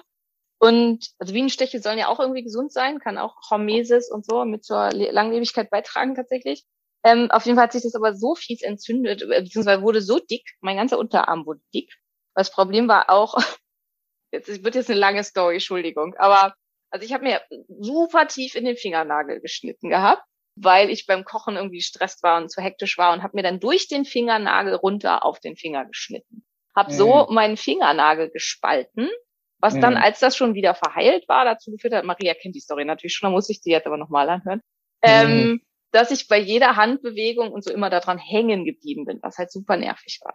Also bin ich zum ersten Mal in meinem Leben zur Maniküre gegangen und habe mir Gelnägel machen lassen, um diesen nervigen Spalt zu überwinden. Und die wollte mir nicht nur einen Nagel machen, die wollte, muss, äh, also habe ich jetzt alle mal machen lassen, also habe ich zum ersten Mal in meinem Leben Gel- Gelnägel. Sieht, finde ich, ziemlich schön aus, hatte ich sonst noch nie. Auf jeden Fall führt das aber dazu, dass man mit diesen Nägeln nichts mehr richtig packen kann. Man kann sie auch nicht Mhm. richtig kratzen. Und Mhm. ähm, also lauter so Dinge, die, mir vorher nicht klar waren. Auf jeden Fall sticht mich diese Biene und ich war nicht in der Lage, mit diesen blöden Gelnägeln den Stachel zu packen und rauszuziehen. Das heißt, er steckte dann da und pumpte weiter fröhlich in meinen Arm, bis ich dann hektisch schreiend äh, den Freund neben mir gebeten habe, den Stachel rauszuziehen. Er reagierte dann auch nicht so richtig und dann habe ich es irgendwie geschafft, mit diesen ollen Gelnägeln ihn dann da irgendwie wegzukriegen. Auf jeden Fall hat irgendwie alles, was die Giftblase zu bieten hatte, war inzwischen, glaube ich, in meinem Arm. Dementsprechend wurde das dick. Und jetzt ist es die Haut darüber so nekrotisch geworden. Ich weiß nicht, ob das normal ist. Es ist, glaube ich, 20 Jahre her, dass mich die letzte Biene gestochen hat. Und das öle ich jetzt ganz oft ein. So, ganz Hm. lange Story, um die Vorteile von Ölungen darstellen zu können, weil es halt dem Körper auch einfach gut tut, die äußere Hautschicht geschmeidig und schön zu halten. Und wenn man da halt noch schöne Stoffe reintut, also könnt ihr jetzt auch nicht sehen, aber ich habe hier ein selbstgemachtes Öl. Das ist ein Brennnesselöl, was ich selber hergestellt habe mit einem Pfefferminzhydrosolat, ähm, zusammen hergestellt mit wildes Grün. Liebe Grüße an Tine. Und ich finde, das ist die fantastischste Hautemulsioncreme, die ich jemals hatte und ist quasi für lau, weil die besteht nämlich aus Wasser und Olivenöl. Und den Rest habe ich halt eben selber gemacht. Ja, und macht die Haut so super schön. Und aus meiner Sicht reicht das. So, Entschuldigung, liebe Pharmaindustrie und ähm, Cremeshersteller und so weiter. Weil, wie gesagt, geht halt nicht durch die Lederhaut. So, und was kann ich Ja. machen, damit meine Haut von innen gefettet wird? Weil das ist nämlich auch ein ganz, ganz wichtiges Thema. Gute Fette zu mir nehmen. Und hier sind wir halt wieder bei den Omega-3-Fettsäuren. Der, ein vernünftiger Omega-3-Fettsäuren-Status spielt eine ganz, ganz große Rolle, ob die Haut dauerhaft vernünftig gefettet wird. Das ist das eine. Dann ähm, spielt eine ganz, ganz große Rolle die Schilddrüsenfunktion. Schlechte Schilddrüsenfunktion führt dazu, dass ähm, äh, dass die Haut nicht vernünftig, also dass die Teigdrüsen nicht vernünftig arbeiten. Das ist eins, was eins der Dinge, die ganz früh bei den meisten Menschen passieren, wenn ähm, eine Schilddrüsenunterfunktion vorliegt, weswegen man halt so strohige, brüchige Haare kriegt und oft auch ganz, ganz trocken Haut. Das war zum Beispiel bei mir, also ich hatte halt nicht Mount Everest, sondern ich hatte Wüste Gobi im Studium. Ähm, meine Haut war so trocken, dass die wirklich so, also ihr kennt bestimmt diese Bilder von der Wüste, wo das dann so sich so Rauten bilden, weil der Boden so trocken ist. Solche Mhm. Rauten hatte ich auf meinen Unterschenkeln. So sahen meine Unterschenkel aus. Ich Krass. bin insgesamt ein fauler Cremer, also war ich damals schon. Und es war zum Teil so, dass die so trocken war, dass sie dann so blutig aufgerissen ist Stellen. Mm, yum, yum. Genau. Auch was, was komplett weg ist, seitdem ich halt gesund bin, sozusagen. Also meine Haut ist halt immer, ich mache fast nix für meine Haut. Und, Die ist ganz ähm, weich, ja. Und die ist ganz weich und ganz schön befettet sozusagen, auch ohne dass sie mit irgendwas eingecremt werden muss und so. Und das kommt halt ganz, ganz viel von innen. Und eine ganz große Rolle spielt hier die Aufnahme guter Fette. Und zwar zum einen der Omega-3-Fettsäuren und zum anderen aber auch der antientzündlichen Omega-6-Fettsäuren wie Gamma-Linolensäure und ähm, es gibt noch eine weitere davon Beta Gamma-Linolen, also ähnlich. Sorry, habe ich gerade nicht im Kopf, aber es gibt zwei, also von den ähm, Scheißegal. Wo sind die drin? Nachtkerze ist zum Beispiel so ein typischer Bortschsamen, ist so ein typischer, also wo man die kaufen kann. Die sind halt drin in so äh, Saaten und Samen, grünen ähm, Blattgemüsen, aber da vor allen Dingen halt auch in den Saaten. Und ähm, wenn man die halt in großer Menge zu sich nehmen will, dann ist das üblicherweise Bortschsamenöl oder Nachtkerzenöl, was hier hilfreich ist und was tatsächlich für Also- die Rückfettung der Haut wirklich, wirklich hilfreich ist. Übrigens auch für die Vaginallubrikation. Also auch wer damit Probleme hat, das hängt auch ganz stark mit diesen Vaginal- Fettsäuren zusammen. Die Vaginallubrikation. Mhm. Gott, du, also da muss ich unweigerlich an so äh, Vorspiel denken zwischen zwei schlauen Menschen. So wie wie könnte das klingen? Ah, willst du an meiner Vaginallubrikation arbeiten? Fantastisch. Danke für ähm, danke für dieses Bild. Ähm, hilf mir noch mal kurz. Äh, in Leinsamenöl ist kein gutes Omega-3 drin, richtig? Doch, also schon, also das hat beides drin, ne? Linolen und äh, Linolsäure, allerdings aber eben in Formen, die der Körper erst in die aktiven Formen umwandeln muss. Und da ein ganz großer Anteil der Menschen Schwierigkeiten hat, also entweder genetisch mit der Se- Desaturase, das ist ein Enzym, was es macht, oder durch Entzündungsschwierigkeiten mit der Desaturase hat, weil dann sind wir bei dem Thema, dass halt die meisten Menschen irgendwie mit chronisch stiller Entzündung zu tun haben. Mhm. Und das dann funktioniert die Desaturase nicht gut. Und dann kann ich halt so viel Leinsamen futtern, wie ich will, dann wird es überhaupt keinen Effekt haben. Insgesamt statistisch gesehen, also in Studien wurde gezeigt, dass vor allen Dingen Frauen nur in etwa ein Prozent der Linolensäure aus Leinsaat in DHA und EPA aus, äh, umsetzen können. Auch hier wieder, liebe Veganer, wenn ihr zuhört, nein, Leinsamenöl reicht nicht. Ich will euch überhaupt nicht ausreden, vegan zu sein. Bitte kauft Algenöl. Ganz einfache, simple Lösung. Auch Ja. vegan.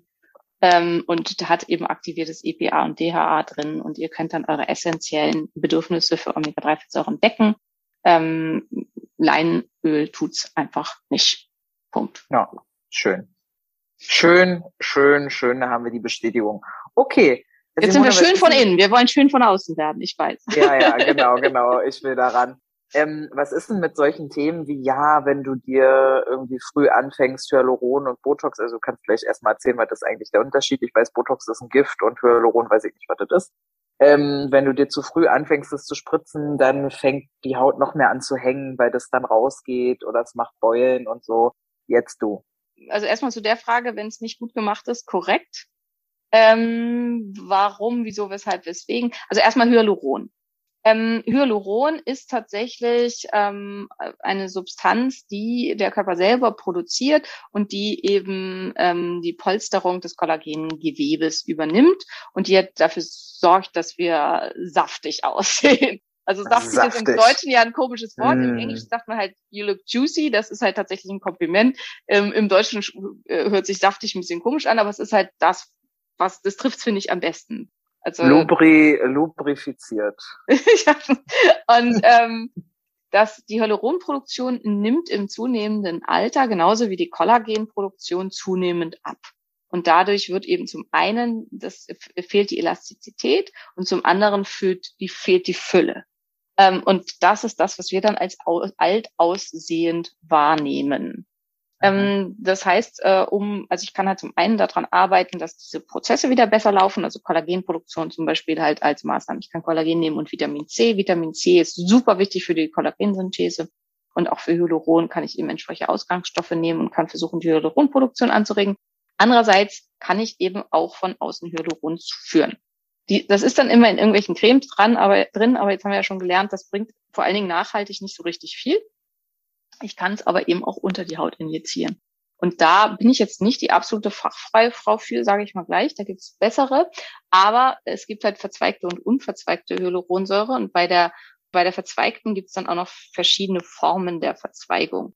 Und das ist äh, ähm, dafür entscheidend, wie schnell unser Körper die wieder abbauen kann. Und es gab halt ja, vor so, ich weiß nicht, wie lange das schon her ist, aber es gibt immer noch Produkte aus dem, Fern, aus dem östlichen und fernöstlichen Bereich, die vom Körper quasi überhaupt nicht wieder abgebaut werden können. Und die haust du dann da rein und die sitzen dann da halt. Und wenn man dann im Ultraschall guckt, es verrutscht dann auch. Also wenn man das halt hierhin gespritzt hat, dann hängt das halt ein paar Jahre später irgendwo hier. Unterm Auge und dann am Kinn. Ja, genau, ja. gezeigt. Da, stimmt, ihr seht es ja nicht. Also man kann es halt unters Auge spritzen und Jahre später findet man im Ultraschall es Ja. dann am Kinn. Und dann kann man sich halt schon vorstellen, A, Ja. das ist nicht gut und B, es sieht auch nicht schön aus. Ja. Ähm, und das ist halt was, was da Nee. schwierig ist mit diesen Sachen, die so gar nicht wieder abgebaut werden können. Dann ist halt zu dem, was du gesagt hast, dass das dann, ähm, also das erzeugt ja Druck und wenn man halt zu viel davon gibt, also was, was zum Beispiel ist so diese typische Tränenrinne, wenn man das, das wird, äh, wenn es gut gemacht wird, unter den Augenmuskel gespritzt. Das ist ganz, ganz gruselig. Also ich habe auch diese Kurse gemacht zur, das habe ich gemacht zur Wiederaufpolsterung von Leuten nach konsumierenden Erkrankungen. Dazu gehört zum Beispiel Krebs. Also wenn man halt, oder eine Sepsis oder so, wenn man halt plötzlich Ja. wirklich so absolut vorgealtert ist, das sind Menschen, die können enorm davon profitieren, dass man da was macht. Also habe ich auch diese Ausbildung gemacht, diesen Kurs gemacht. Und ich bin echt tough, mich haut fast nichts um, aber mir ist selber schlecht geworden, als ich dem ersten Patienten Hyaluron in die Tränenrinne spritzen musste. Und ich musste dann sagen, sorry, ich muss mich mal kurz hinsetzen, weil ich halt diese super lange Nadel, die vom Augenaußenwinkel, also ein bisschen weiter entfernt von, wo, wo der Außenwinkel vom Auge ist, bis vorne zur Träne, äh, zur, zur, ähm, zu dem Loch, wo die Tränenflüssigkeit rauskommt, äh, geschoben wird unter dem Muskellang. Also man muss sie dann halt unter den Augenmuskel drunter und die dann da so stochern vorbewegen. Also fand ich beim ersten Mal wirklich gruselig. Kann ich, äh, war dann später auch nicht mehr so gruselig, aber beim ersten Mal fand ich es hart. Weil es ist halt wie so ein Wurm, den man da drunter vorschiebt. Ich kann es mir absolut vorstellen. Es klingt abartig. Ich weiß auch nicht, wie man diesen Beruf freiwillig machen kann, irgendwelche Menschen aufzuschneiden an Stellen oder irgendwo was rein. Bäh, bäh. schön, dass du das machst, Ja. so. Aber naja, ja, auf jeden Fall. ja. Und dann setzt man das Ja. dann halt drunter und dann kann man sich ja vorstellen, das löst dann halt auch einen Druck auf den Muskel aus. Und vor allen Dingen, wenn das halt viel ist, also wenn man das halt wieder und wieder und wieder macht, und da ist halt eben das Problem, dass oft, wenn da so eine Art Sucht entsteht, also wenn die halt ein bestimmtes Aussehen haben wollen, und wie gesagt, das verteilt sich halt mit der Zeit und rutscht irgendwo anders hin, dass dann nachgespritzt und nachgespritzt und nachgespritzt wird. Und dann kann es halt sein, dass die Durchblutung schlechter wird, dass der Tonus des Muskels verändert wird. Und dann kann es halt sein, dass das, was natürlich das Gewebe polstert, verloren geht mit der Zeit. Und das ist halt beim Hyaluron das Problem zu dieser Frage. Und beim Botox ist es halt ganz einfach. Der Muskel funktioniert halt nicht mehr gut und verliert halt eben an Stärke und ähm, wird schwach. Und natürlich ist halt das, was unser Gesicht polstert, auch der Muskel. Also sagen wir mal, wir würden bei Maria jetzt den Masseter spritzen, also den Kaumuskel, dann wirst du halt auch merken, das kann halt positiv sein, vor allen Dingen bei Menschen, die unter Zahnknirschen leiden, dass du die Zähne nicht mehr so fest aufeinander beißen kannst. Und ähm, also gerade, also Bruxismus heißt das auf schlau, ähm, das ist halt das nächtliche Kni Zähneknirschen. Bei solchen Leuten kann das super hilfreich sein, den Masseter zu schwächen, weil sie halt sich die Zähne nicht mehr kaputt machen und Ja. Kopfschmerzen weggehen, Kieferschmerzen weggehen, Nackenschmerzen weggehen. Deswegen war das auch Teil meiner Ausbildung ähm, Botox bei chronischen Schmerzen, war eben Masseter spritzen um, bei äh, Zähneknirschen. Aber gleichzeitig, also der Muskel wird eben schwächer und es geht eben seine Substanz verloren. Das ist das, was Maria ja gerne hätte, dass das Gesicht schmaler wird. Aber das kommt eben dadurch, dass der Muskel dann weg ist.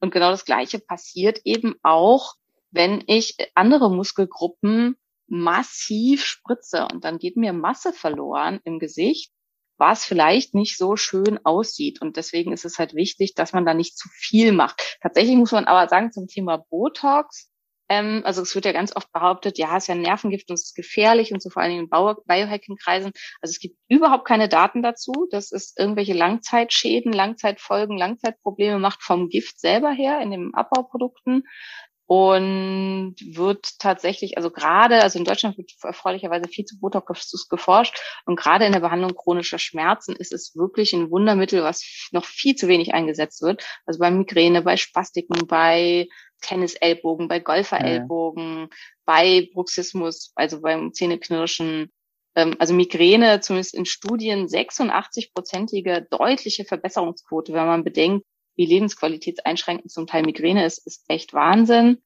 Und halt auch zum Beispiel, also Gabella, so zwischen den Augen ähm, spritzen, kann tatsächlich die Ausschüttung an Stresshormonen minimieren, weil ähm, unsere Mimik halt eben auch damit zusammenhängt, wie wir hormonell auf bestimmte Sachen reagieren. Und indem ich dem Körper die Möglichkeit Mhm. nehme, gestresst auszusehen, reagiert er halt auch nicht mehr so gestresst. Und dann hast du irgendwas erzählt von PPP, PRP. PRP, genau. PEP? Plated Rich Plasma. Da wurde ich auch gefragt, was bedeutet denn Mhm. das? Genau. PRP, Plated Rich Plasma. Also es ist plättchenreiches Plasma.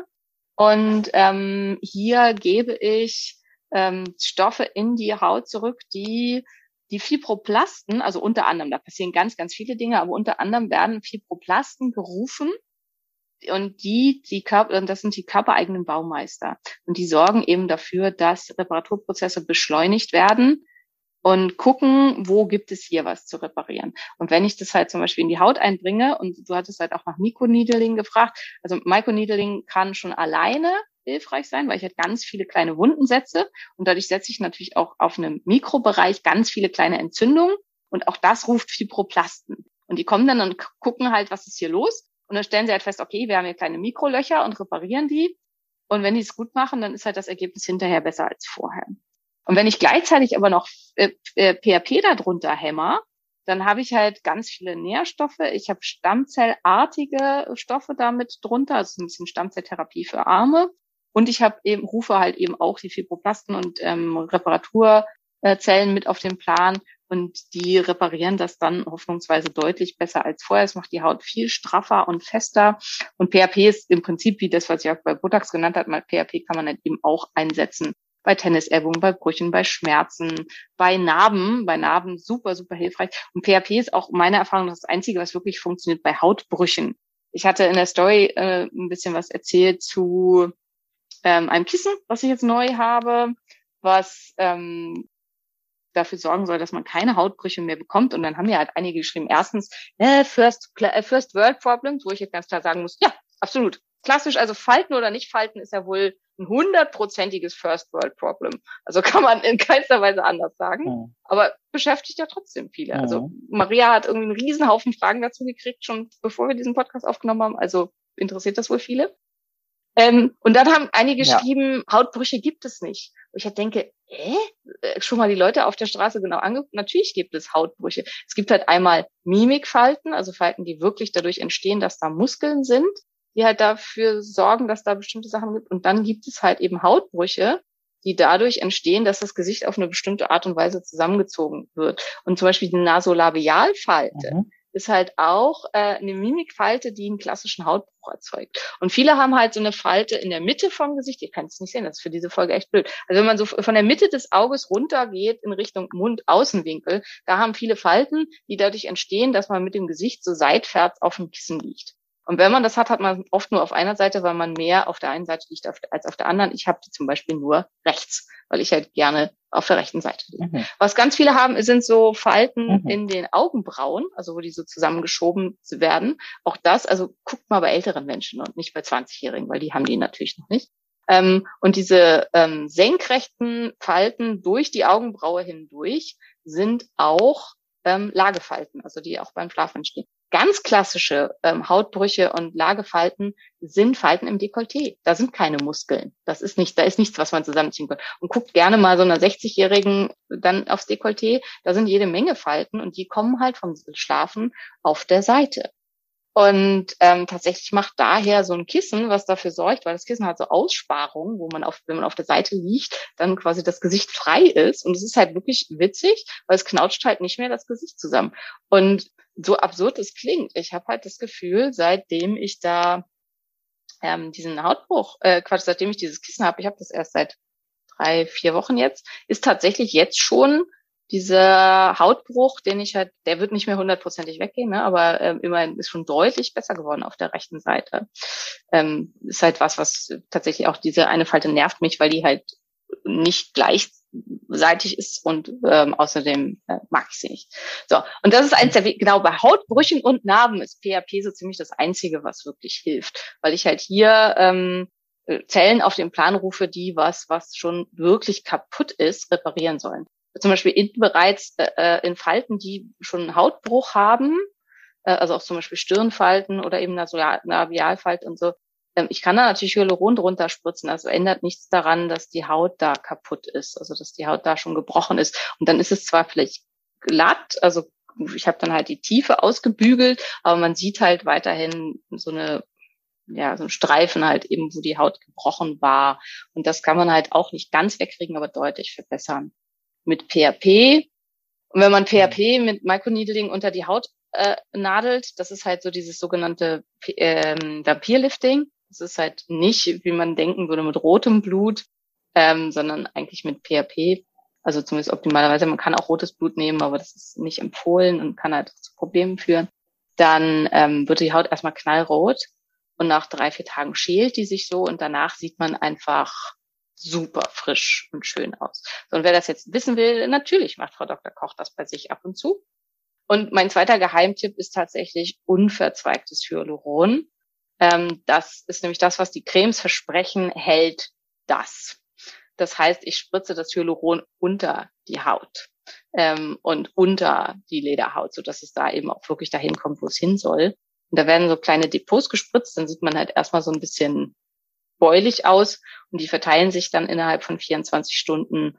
Ähm, beim der Erstanwendung muss man das innerhalb von drei Monaten dreimal machen und danach macht man es dann alle drei Monate und dadurch kann man eben, wenn man die 40 überstritten hat, dem entgegenwirken, dass die Hyaluronproduktion weniger wird und dass einfach mehr Wasser in der Haut gehalten werden kann, dass das Ganze straffer und so weiter bleibt. Und das Besondere ist eben am unverzweigten Hyaluron, dass das vom Körper vollständig abgebaut werden kann und dass es halt nicht irgendwo hinläuft und da bleibt und so weiter. Und diese Vorstellung finde ich gruselig. Deswegen möchte, äh, möchte ich nicht, also, und abgesehen davon, am Hyaluron tue ich mich echt schwer. Also wie gesagt, ich kann das, also ich kann das spritzen und so weiter, habe das aber bis jetzt immer nur Also wenn dann bei Menschen gemacht, die eben wirklich einen Masseverlust hatten durch schwer konsumierende Erkrankungen wie Krebs. Also ich glaube, bei den Leuten, bei denen es richtig gut gemacht ist, fällt es einem halt nicht auf. Und deswegen weiß man nicht, welches die Leute sind, bei denen es super gut gemacht ist. Und die, wo es halt schlecht gemacht ist, das sind die, die einem auffallen. Und dann denkt man, hm, das will ich nicht. Ähm, also ich bin sicher, dass man es halt auch richtig schön machen kann. Aber die nicht schön gemachten äh, äh, Beispiele finde ich so abschreckend bis jetzt. Ich will das halt auch überhaupt nicht ausschließen für mich für die Zukunft, dass ich da überhaupt kein Interesse dran habe. Plus auch da, ich habe genetisch sehr hohe, hohe Wangenknochen, ich habe ein starkes Kinn. Ähm, ich sehe für mich auch keine Notwendigkeit, im Augenblick mir irgendwo Hyaluron reinspritzen zu lassen.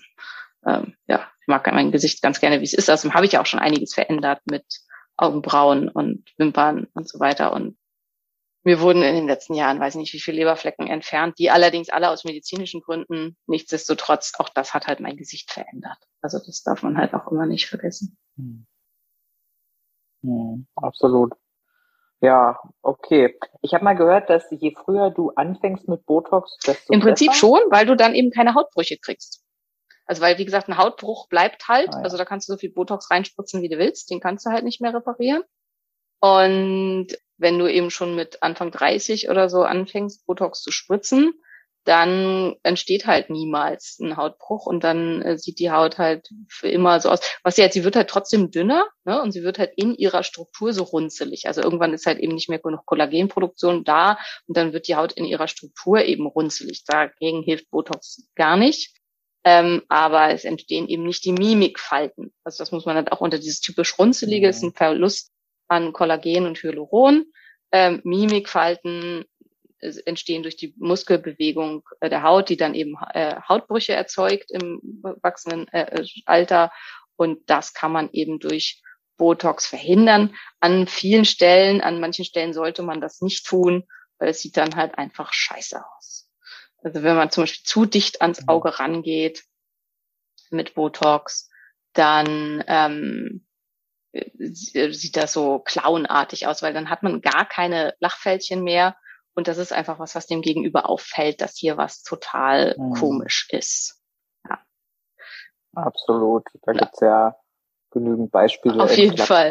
Für, wenn Und auch da, man kann halt eben da wieder für schnell, schnell und möglichst viel Profit kann man halt große Mengen Botox in vier oder fünf Punkte in der Stirn hauen und dann verteilt sich das halt so und dann ist die Stirn zwar auch komplett taub, aber dann, also kann sich über, kann überhaupt nicht mehr bewegt werden, aber wirklich halt komplett. Und dann habe ich halt so ein Maskengesicht oder ich setze halt 50 Punkte in die Stirn oder halt, äh, also, also zwischen 30 und 50. Und das ist natürlich für den Patienten auch nicht so schön, weil er so viel gestochen werden muss. Aber dadurch bekomme ich halt ein ganz gleich, und dann wird nur ganz, ganz wenig gespritzt, ganz kleine Mengen. Also es wird auch als Microprotecting zum Teil bezeichnet. Und dadurch kriege ich dann aber ein ganz ebenmäßiges Bild. Und ähm, es bleibt halt auch eine Restmimik erhalten. Und ähm, das finde ich sehr schön.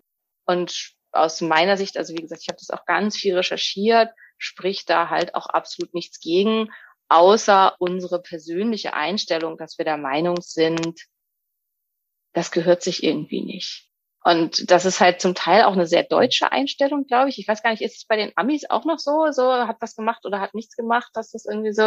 Keine also ich meine, die machen ja irgendwie alle was. Ahnung. Ähm, und Also ich bin mir ziemlich sicher, dass zum Beispiel in Brasilien, da sind halt wirklich, da ist ab 18 Brüste machen, Ja, ja, das irgendwie ist- Brazilian Buttlift ist kommt ja Standard. daher. Also vor allen Dingen Brüste Das gehört da da ja- einfach irgendwie, das kriegst du von deinen Eltern geschenkt, wenn du volljährig wirst, so ungefähr. Also das Ja. ist halt schon echt zum Ja, Teil halt so, ja. dass, dass Leute kriegen, die das gar nicht wollten so, und äh, ohne auch Ja. glücklicher sind. Aber ja, ähm, hatte ich heute auch eine Diskussion mit einer Followerin, weil nach meiner Ayurveda-Kur halt so ein bisschen, ja, wo ich mich halt, ich fühle mich ja auch mal schnell angegriffen, muss ich unbedingt dran arbeiten, aber wollte einige so, ja, und man kann halt nur gesund werden und es kann einem halt auch nur so gut gehen und man kann sich mal so voll entspannen, wie ich das da halt getan habe, wenn man reich ist und arme Menschen und alleinerziehende Mütter hätten halt sowieso keine Chance und so. Und ich habe mich da schon sehr betroffen von gefühlt, muss ich sagen. Also einerseits verärgert, weil ich gedacht habe, okay, als ich vor drei Jahren,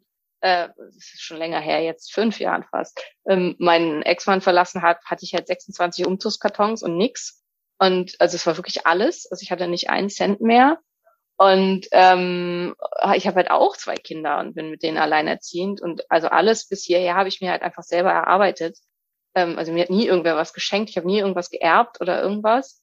Ähm, und dass ich mir halt jetzt mal eine Ayurveda-Kur gönnen kann. Und man muss halt auch sagen, ich habe jahrelang gar keinen Urlaub gemacht. Ne? Ich nicht einen Tag. Ich habe gehasselt wie eine Irre. Und ist ja auch einer der Gründe, warum ich dann krank war. Ähm, aber das ist halt auch irgendwie sowas typisch Deutsches, glaube ich. Dieses Nicht-Gönnen, so immer auch die Schuld im Außen suchen. Ich kann ja nicht gesund werden, weil und ähm, und ich glaube so ein bisschen ist es halt auch. Ja und genau deshalb genau deshalb bist du krank, so weil das dein Denkmuster ist, so also ja. nicht deins, sondern wer auch immer die Person ist, so weil du kannst dich ja immer, wir haben immer die Entscheidung, worauf du dich fokussieren möchtest. Du kannst dich inspirieren lassen von Dr. Koch und fragen, Mensch, wie hast du das denn eigentlich gemacht? Also ist wie ist wie wie der junge der junge Typ im Porsche.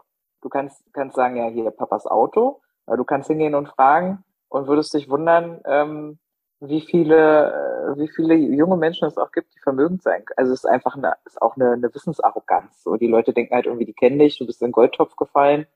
Ja, den ist nicht so, ne? Also kann ich bestätigen. Ich kenne auch noch die arme Dr. Koch, so, äh, die sich äh, bei mir darüber beschwert, dass die scheiß Krankenkassen nichts abrechnen für den Bereich, den sie da gerade versucht aufzubauen und die Deutschen irgendwie nichts ausgeben wollen für Supplements und ich will doch dabei nur die Menschen gesund machen und so. Also das waren so unsere Gespräche vor neun Jahren. Ähm, ja, verstehe ich, dass dich das ärgert, aber du hast halt auch so viele Follower mittlerweile, sind halt nicht alle schlau. Ja, das will ich jetzt gar nicht so, ich weiß, du weißt, ich bin da ja immer nicht so hart, ich weiß. Ich habe das gesagt. Nein, du bist, du bist ja viel netter, genau. Ich habe das gesagt. Könnt ihr, könnt ihr mir die Hassnachrichten schicken so. Ähm, ich schreibe beleidigend zurück und blockiere euch dann, nur dass ihr Bescheid wisst. Ähm, so. aber, Falls sich jemand auch fragt, aber, äh, ja. Frau Liebe. ja, ja, ja, also ne, äh, ist halt, äh, verstehe ich. Das, ja, aber äh, genauso ist es, glaube ich, so ähnlich ja, halt mit, man darf eine gute Genetik haben, aber auch das wird schon sehr geneidet. Aber man darf auf keinen Fall mit Geld was dafür gemacht haben, dass das so bleibt und dass man halt gut aussieht und dass das irgendwie alles schön ist. Und so. Und, ähm, ja. ja, eigentlich ist das halt total Quatsch, weil ob man sich jetzt halt die teure Dior-Creme und so weiter, wo man halt auch sagen muss, wo ja hinter fast all diesen Unternehmen, äh, äh, ähm, also Firmen stecken, die man eigentlich so gar nicht unterstützen möchte, ähm, ob man sich die dann für 150 Euro kauft oder ob man sich halt für, ja, zugegebenermaßen deutlich teurer, 400 Euro ähm, unverzweigtes Hyaluron äh, ins Gesicht setzen lässt ähm, was dann aber wirklich wirkt. Und halt, also das sind echt zum Teil Ergebnisse, also wo man halt wirklich Leute kriegt, die völlig schrumpelig sind. Und die machen dann das halt und lassen dann, da braucht man dann vielleicht nicht drei, sondern vier, fünf von diesen Behandlungen. Aber dann glättet sich halt das ganze Hautbild und so und sieht halt so strahlend aus. Und da muss man halt auch sagen, bei mir, ja, ich tue fast nichts für meine Haut, aber ich tue das. Ich bin auch da ein bisschen nachlässig, ich mache das nicht so regelmäßig, wie man das sollte, aber ich versuche daran zu denken. Und ich mache das halt, seitdem ich 38 bin. Das war so eine der ersten Sachen, weil ich glaube so ziemlich das erste, nachdem wir uns halt getrennt haben. Ähm, ich war da ja sehr, sehr unglücklich in der Zeit. Habe ich ja halt gedacht, ich muss jetzt mal was für mich tun. Und dann habe ich halt das erste Mal mir selber hm. vorm Spiegel ähm, unverzweigtes Hyaluron gespritzt. Und das ist keine schöne Behandlung, sage ich auch mal gleich, und ist auch ein bisschen kompliziert und man muss relativ tief stechen. Und es war echt ein totaler Akt. Ähm, ah, und seitdem ja. mache ich das. Inzwischen macht das meine Kollegin für mich. Und ich weiß halt nicht, wie ich aussehen würde, wenn ich das nicht machen würde. Jenny sagt manchmal im Scherz, wir könnten ja nur eine Seite spritzen, zu Wissenschaftszwecken, alles für die Wissenschaft. Ähm, so weit hm. geht meine Liebe zur Wissenschaft nicht. Ich nee, möchte nee. ke kein nee, halbes genau. Gesicht haben. Ja. Ähm, aber ja, vielleicht ist es halt auch, dass es bei mir egal wäre. Ich glaube es aber nicht. Also ich glaube, dass es halt viel damit zu tun hat.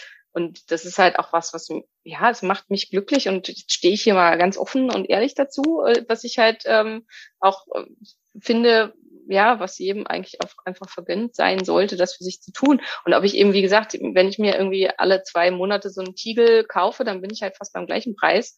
Und ähm, bei dem anderen habe ich halt wenigstens was, was wirklich wirkt. Und ich meine, dass äh, die äh, Ärzte, die also die Ärzte, Ärzte, nicht Zahnärzte, ne, die mit Abstand am meisten Geld verdienen, die Schönheitschirurgen sind. Das spricht irgendwie auch dafür, dass die Leute das wollen und dass halt am Ende dann doch da Geld ohne Ende für ausgegeben wird. Und dann können wir doch auch ehrlich dazu stehen, dass wir den Kram machen. Das ist nicht Ja. so. Ja, absolut. Also ich bin da, ich bin da ja sehr, sehr offen. Ich bin schon am überlegen, ob ich eine Petition aufmache, weil meine Körper-OP wird 50.000 Euro kosten.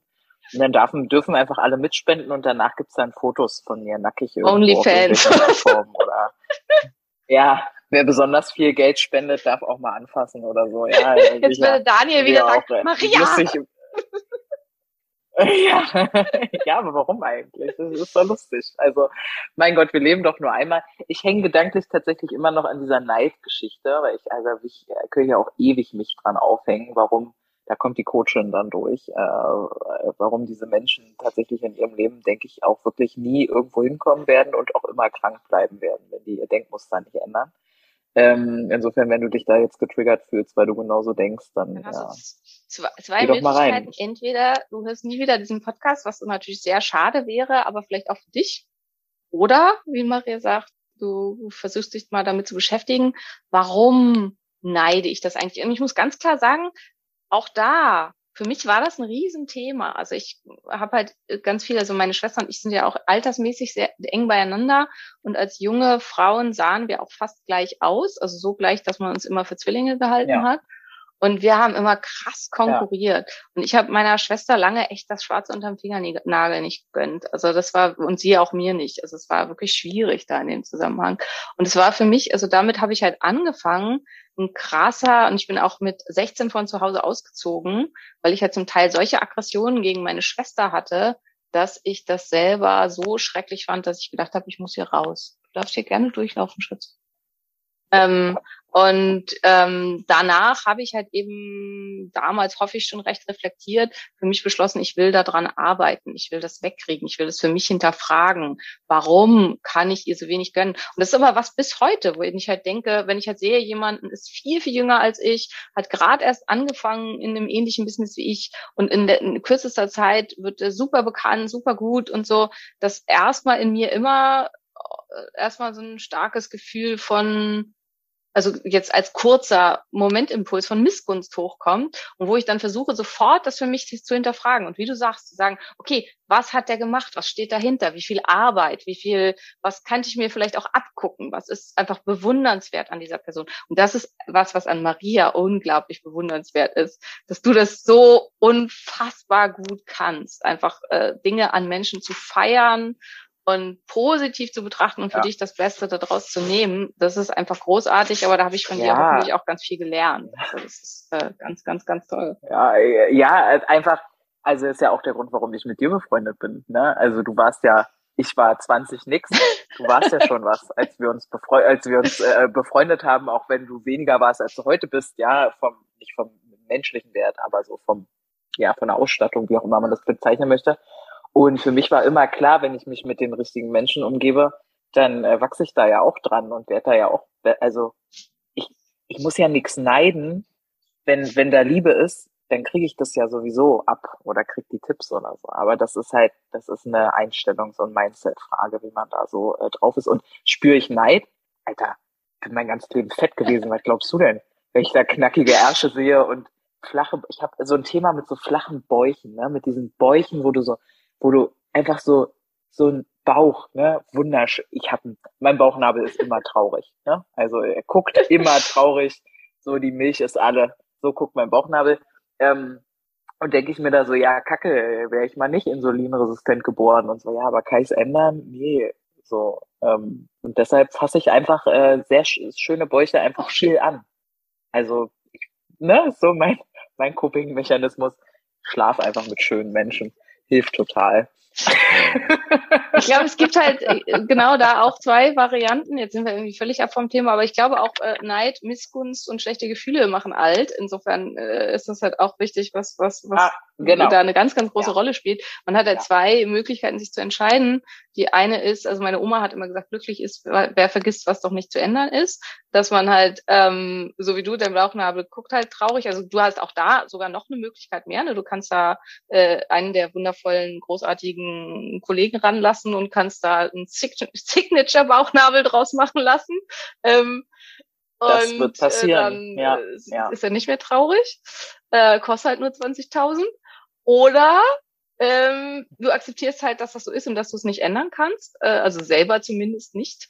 Ähm, und dann ist das halt eben so. Und die Sachen, die man ändern kann. Also äh, sowas wie eben, wenn ich an mir feststelle, ähm, ich habe da ein Thema mit Missgunst und dann eben mir für mich selber zu entscheiden. Ich rede nicht mehr schlecht über solche Menschen. Also wie du halt sagst, ich sehe den 20-Jährigen mit seinem Porsche neben mir und ich fahre dann halt nicht nach Hause und sage, äh, da habe ich einen Typen gesehen, der den hat Papa wieder alles in den Arsch geblasen und keine Ahnung. Sondern halt vielleicht sogar absichtlich zu sagen, hey, ich habe heute da einen jungen Unternehmer gesehen mit einer krassen Karre, Mann, der muss schon echt wahnsinnig was gerissen haben im Leben. Dass man, selbst wenn man das vielleicht in dem Moment gar nicht fühlt, fake it till you make it. Beides, ja. Und beides ist eine Ja, Annahme. beides ist eine absolute, Ne? genau. Und du entscheidest dich ja, genau, genau. Und du entscheidest dich ja, welcher, also wie, da, wie dein Kopf Ja. funktioniert. Ne? Ob du in der Annahme lebst, die dich halt wütend macht, weil die Welt ist ja so ungerecht, weil dieser Mensch ist reich geboren. Oder ob du in der Annahme lebst, dass jeder alles erreichen kann.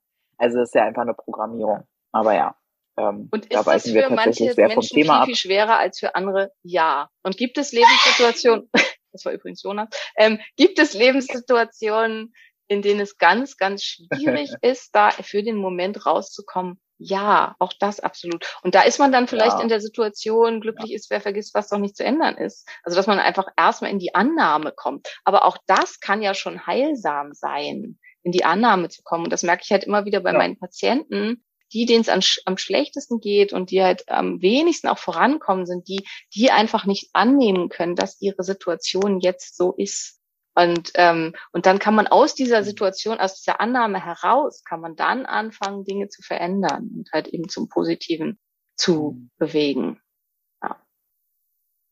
Ja. Also das ist auch, glaube ich, auch Mindset, Ja, ganz, ganz großes also- Sachen. Und Lachfalten sehen auf jeden Fall schöner aus als Zornfall, Zornesfalten oder Sorgenfalten. De definitiv, ja. Ich wollte, ich hatte es vergessen, zwischendrin wollte ich es ansprechen, dass ja auch so unglückliche Menschen auch oft Ja. so alt aussehen, ne? Oder Be- Besor Sorge halt alt macht und so. Und ähm, ja, aber damit haben wir, ähm, finde ich, einen mega guten Abschluss gefunden und sind hier noch super poetisch geworden äh, und und und äh, tiefgreifend und äh, ja, ich bin da ja immer Freundin der etwas äh, härteren und Ja. klareren Worte. Die letzte äh, Folge war sehr wissenschaftlich, diese Folge zum Teil sehr abschweifend. Ähm, wenn ihr Bock habt, also vielleicht können Maria und ich, wenn wir dran denken, am Donnerstag da beide auch ähm, eine Umfrage zu machen, würde mich interessieren, was gefällt euch besser oder ist es euch egal? Gefällt das bei euch beides gut? Ähm, diese Folge ist auch sehr lang geworden. Mal wieder. Macht ja. Ähm, Ja. Wobei mir auch schon ganz viele geschrieben haben, weil ich dachte immer, die Folgen dürfen nicht länger als eine Stunde, weil sonst wird's irgendwie oll und so. Ganz viele haben mir geschrieben, es ist ihnen völlig egal. Wir dürfen so lange reden, wie wir wollen. Hauptsache, wir reden. Ähm, hm. nichts leichter als das für die Vertrieblerin und Genau. den Super Wird auch meine- So.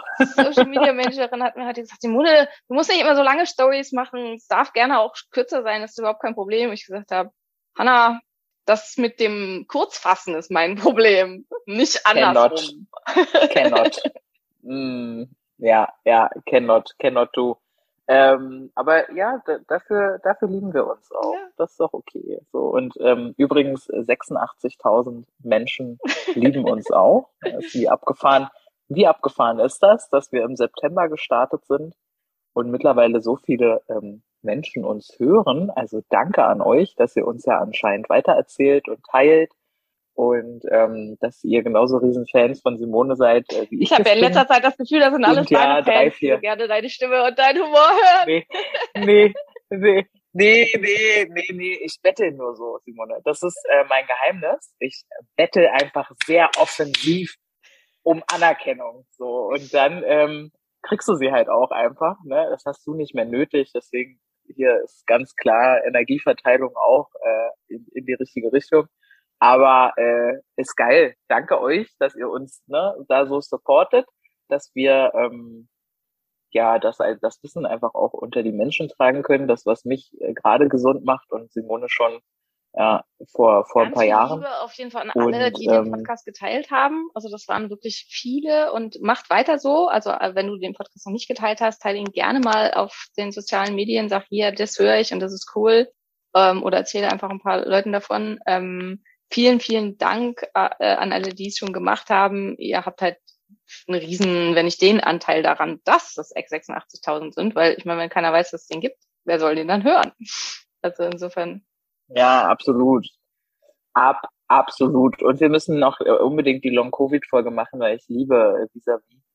Und vielleicht kann sie sich Machen wir auf jeden Fall. Ähm, ja, hilft, äh. Maria und ich hatten ja unseren kleinen Fan-Moment auch, ähm, dass die äh, Jennifer, die Sängerin von Jennifer Rostock, unseren Podcast geteilt hat. Und äh, die Maria und ich Ja, beide das, total ähm, feiern. Und so, Hast du schon gesehen? Oh! Ja, ja.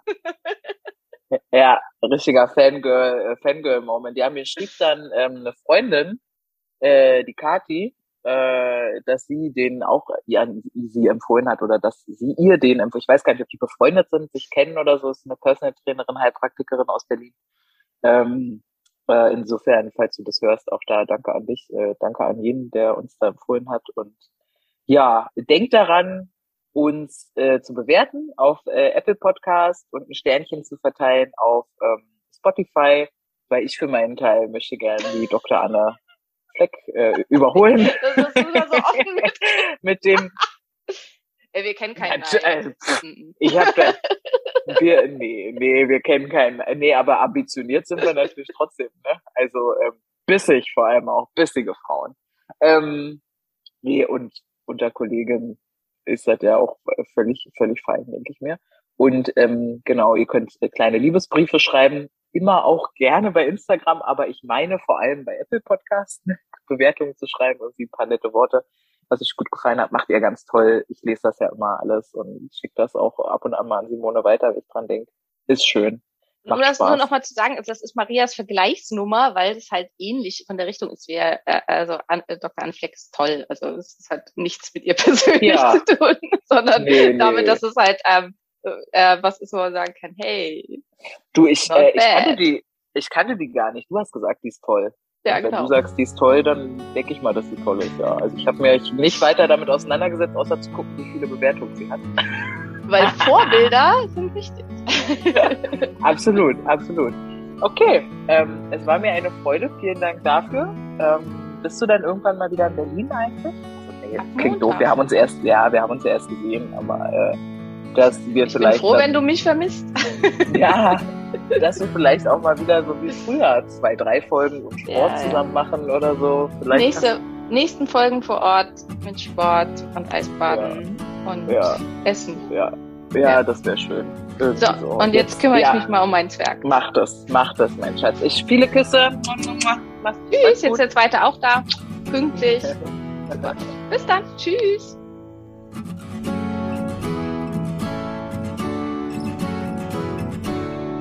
Das war der Phoenix Podcast. Vielen Dank, dass du zugehört hast und ich hoffe, du bist auch nächste Woche wieder mit dabei. Mehr über mich und meine Arbeit findest du im Internet auf meinen diversen Homepages. Hey, wenn du bis hier aber gehört hast, ne? Und du hast mindestens einmal geschmunzelt, ich weiß das. Wir sind lustig. Und du hast das Sternchen noch nicht gedrückt. Dann mach das bitte noch und denk an den Liebesbrief. Küsschen!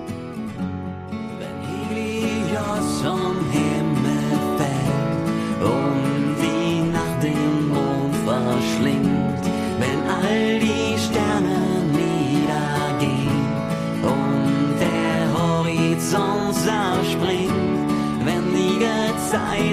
Gezeiten schwinden und das Meer zu Salz erstarrt, wenn der letzte Tag naht.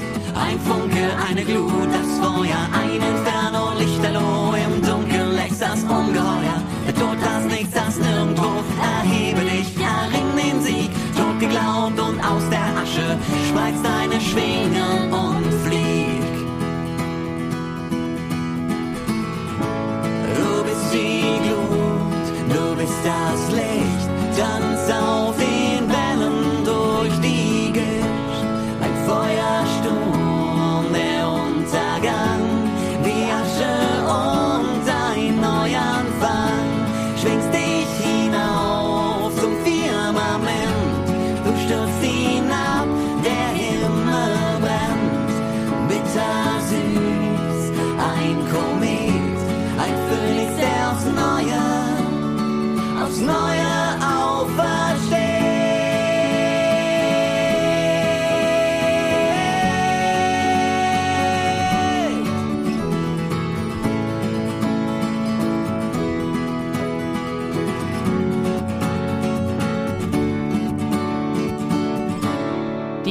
Titelmusik bzw. Abspannmusik hat dir gefallen?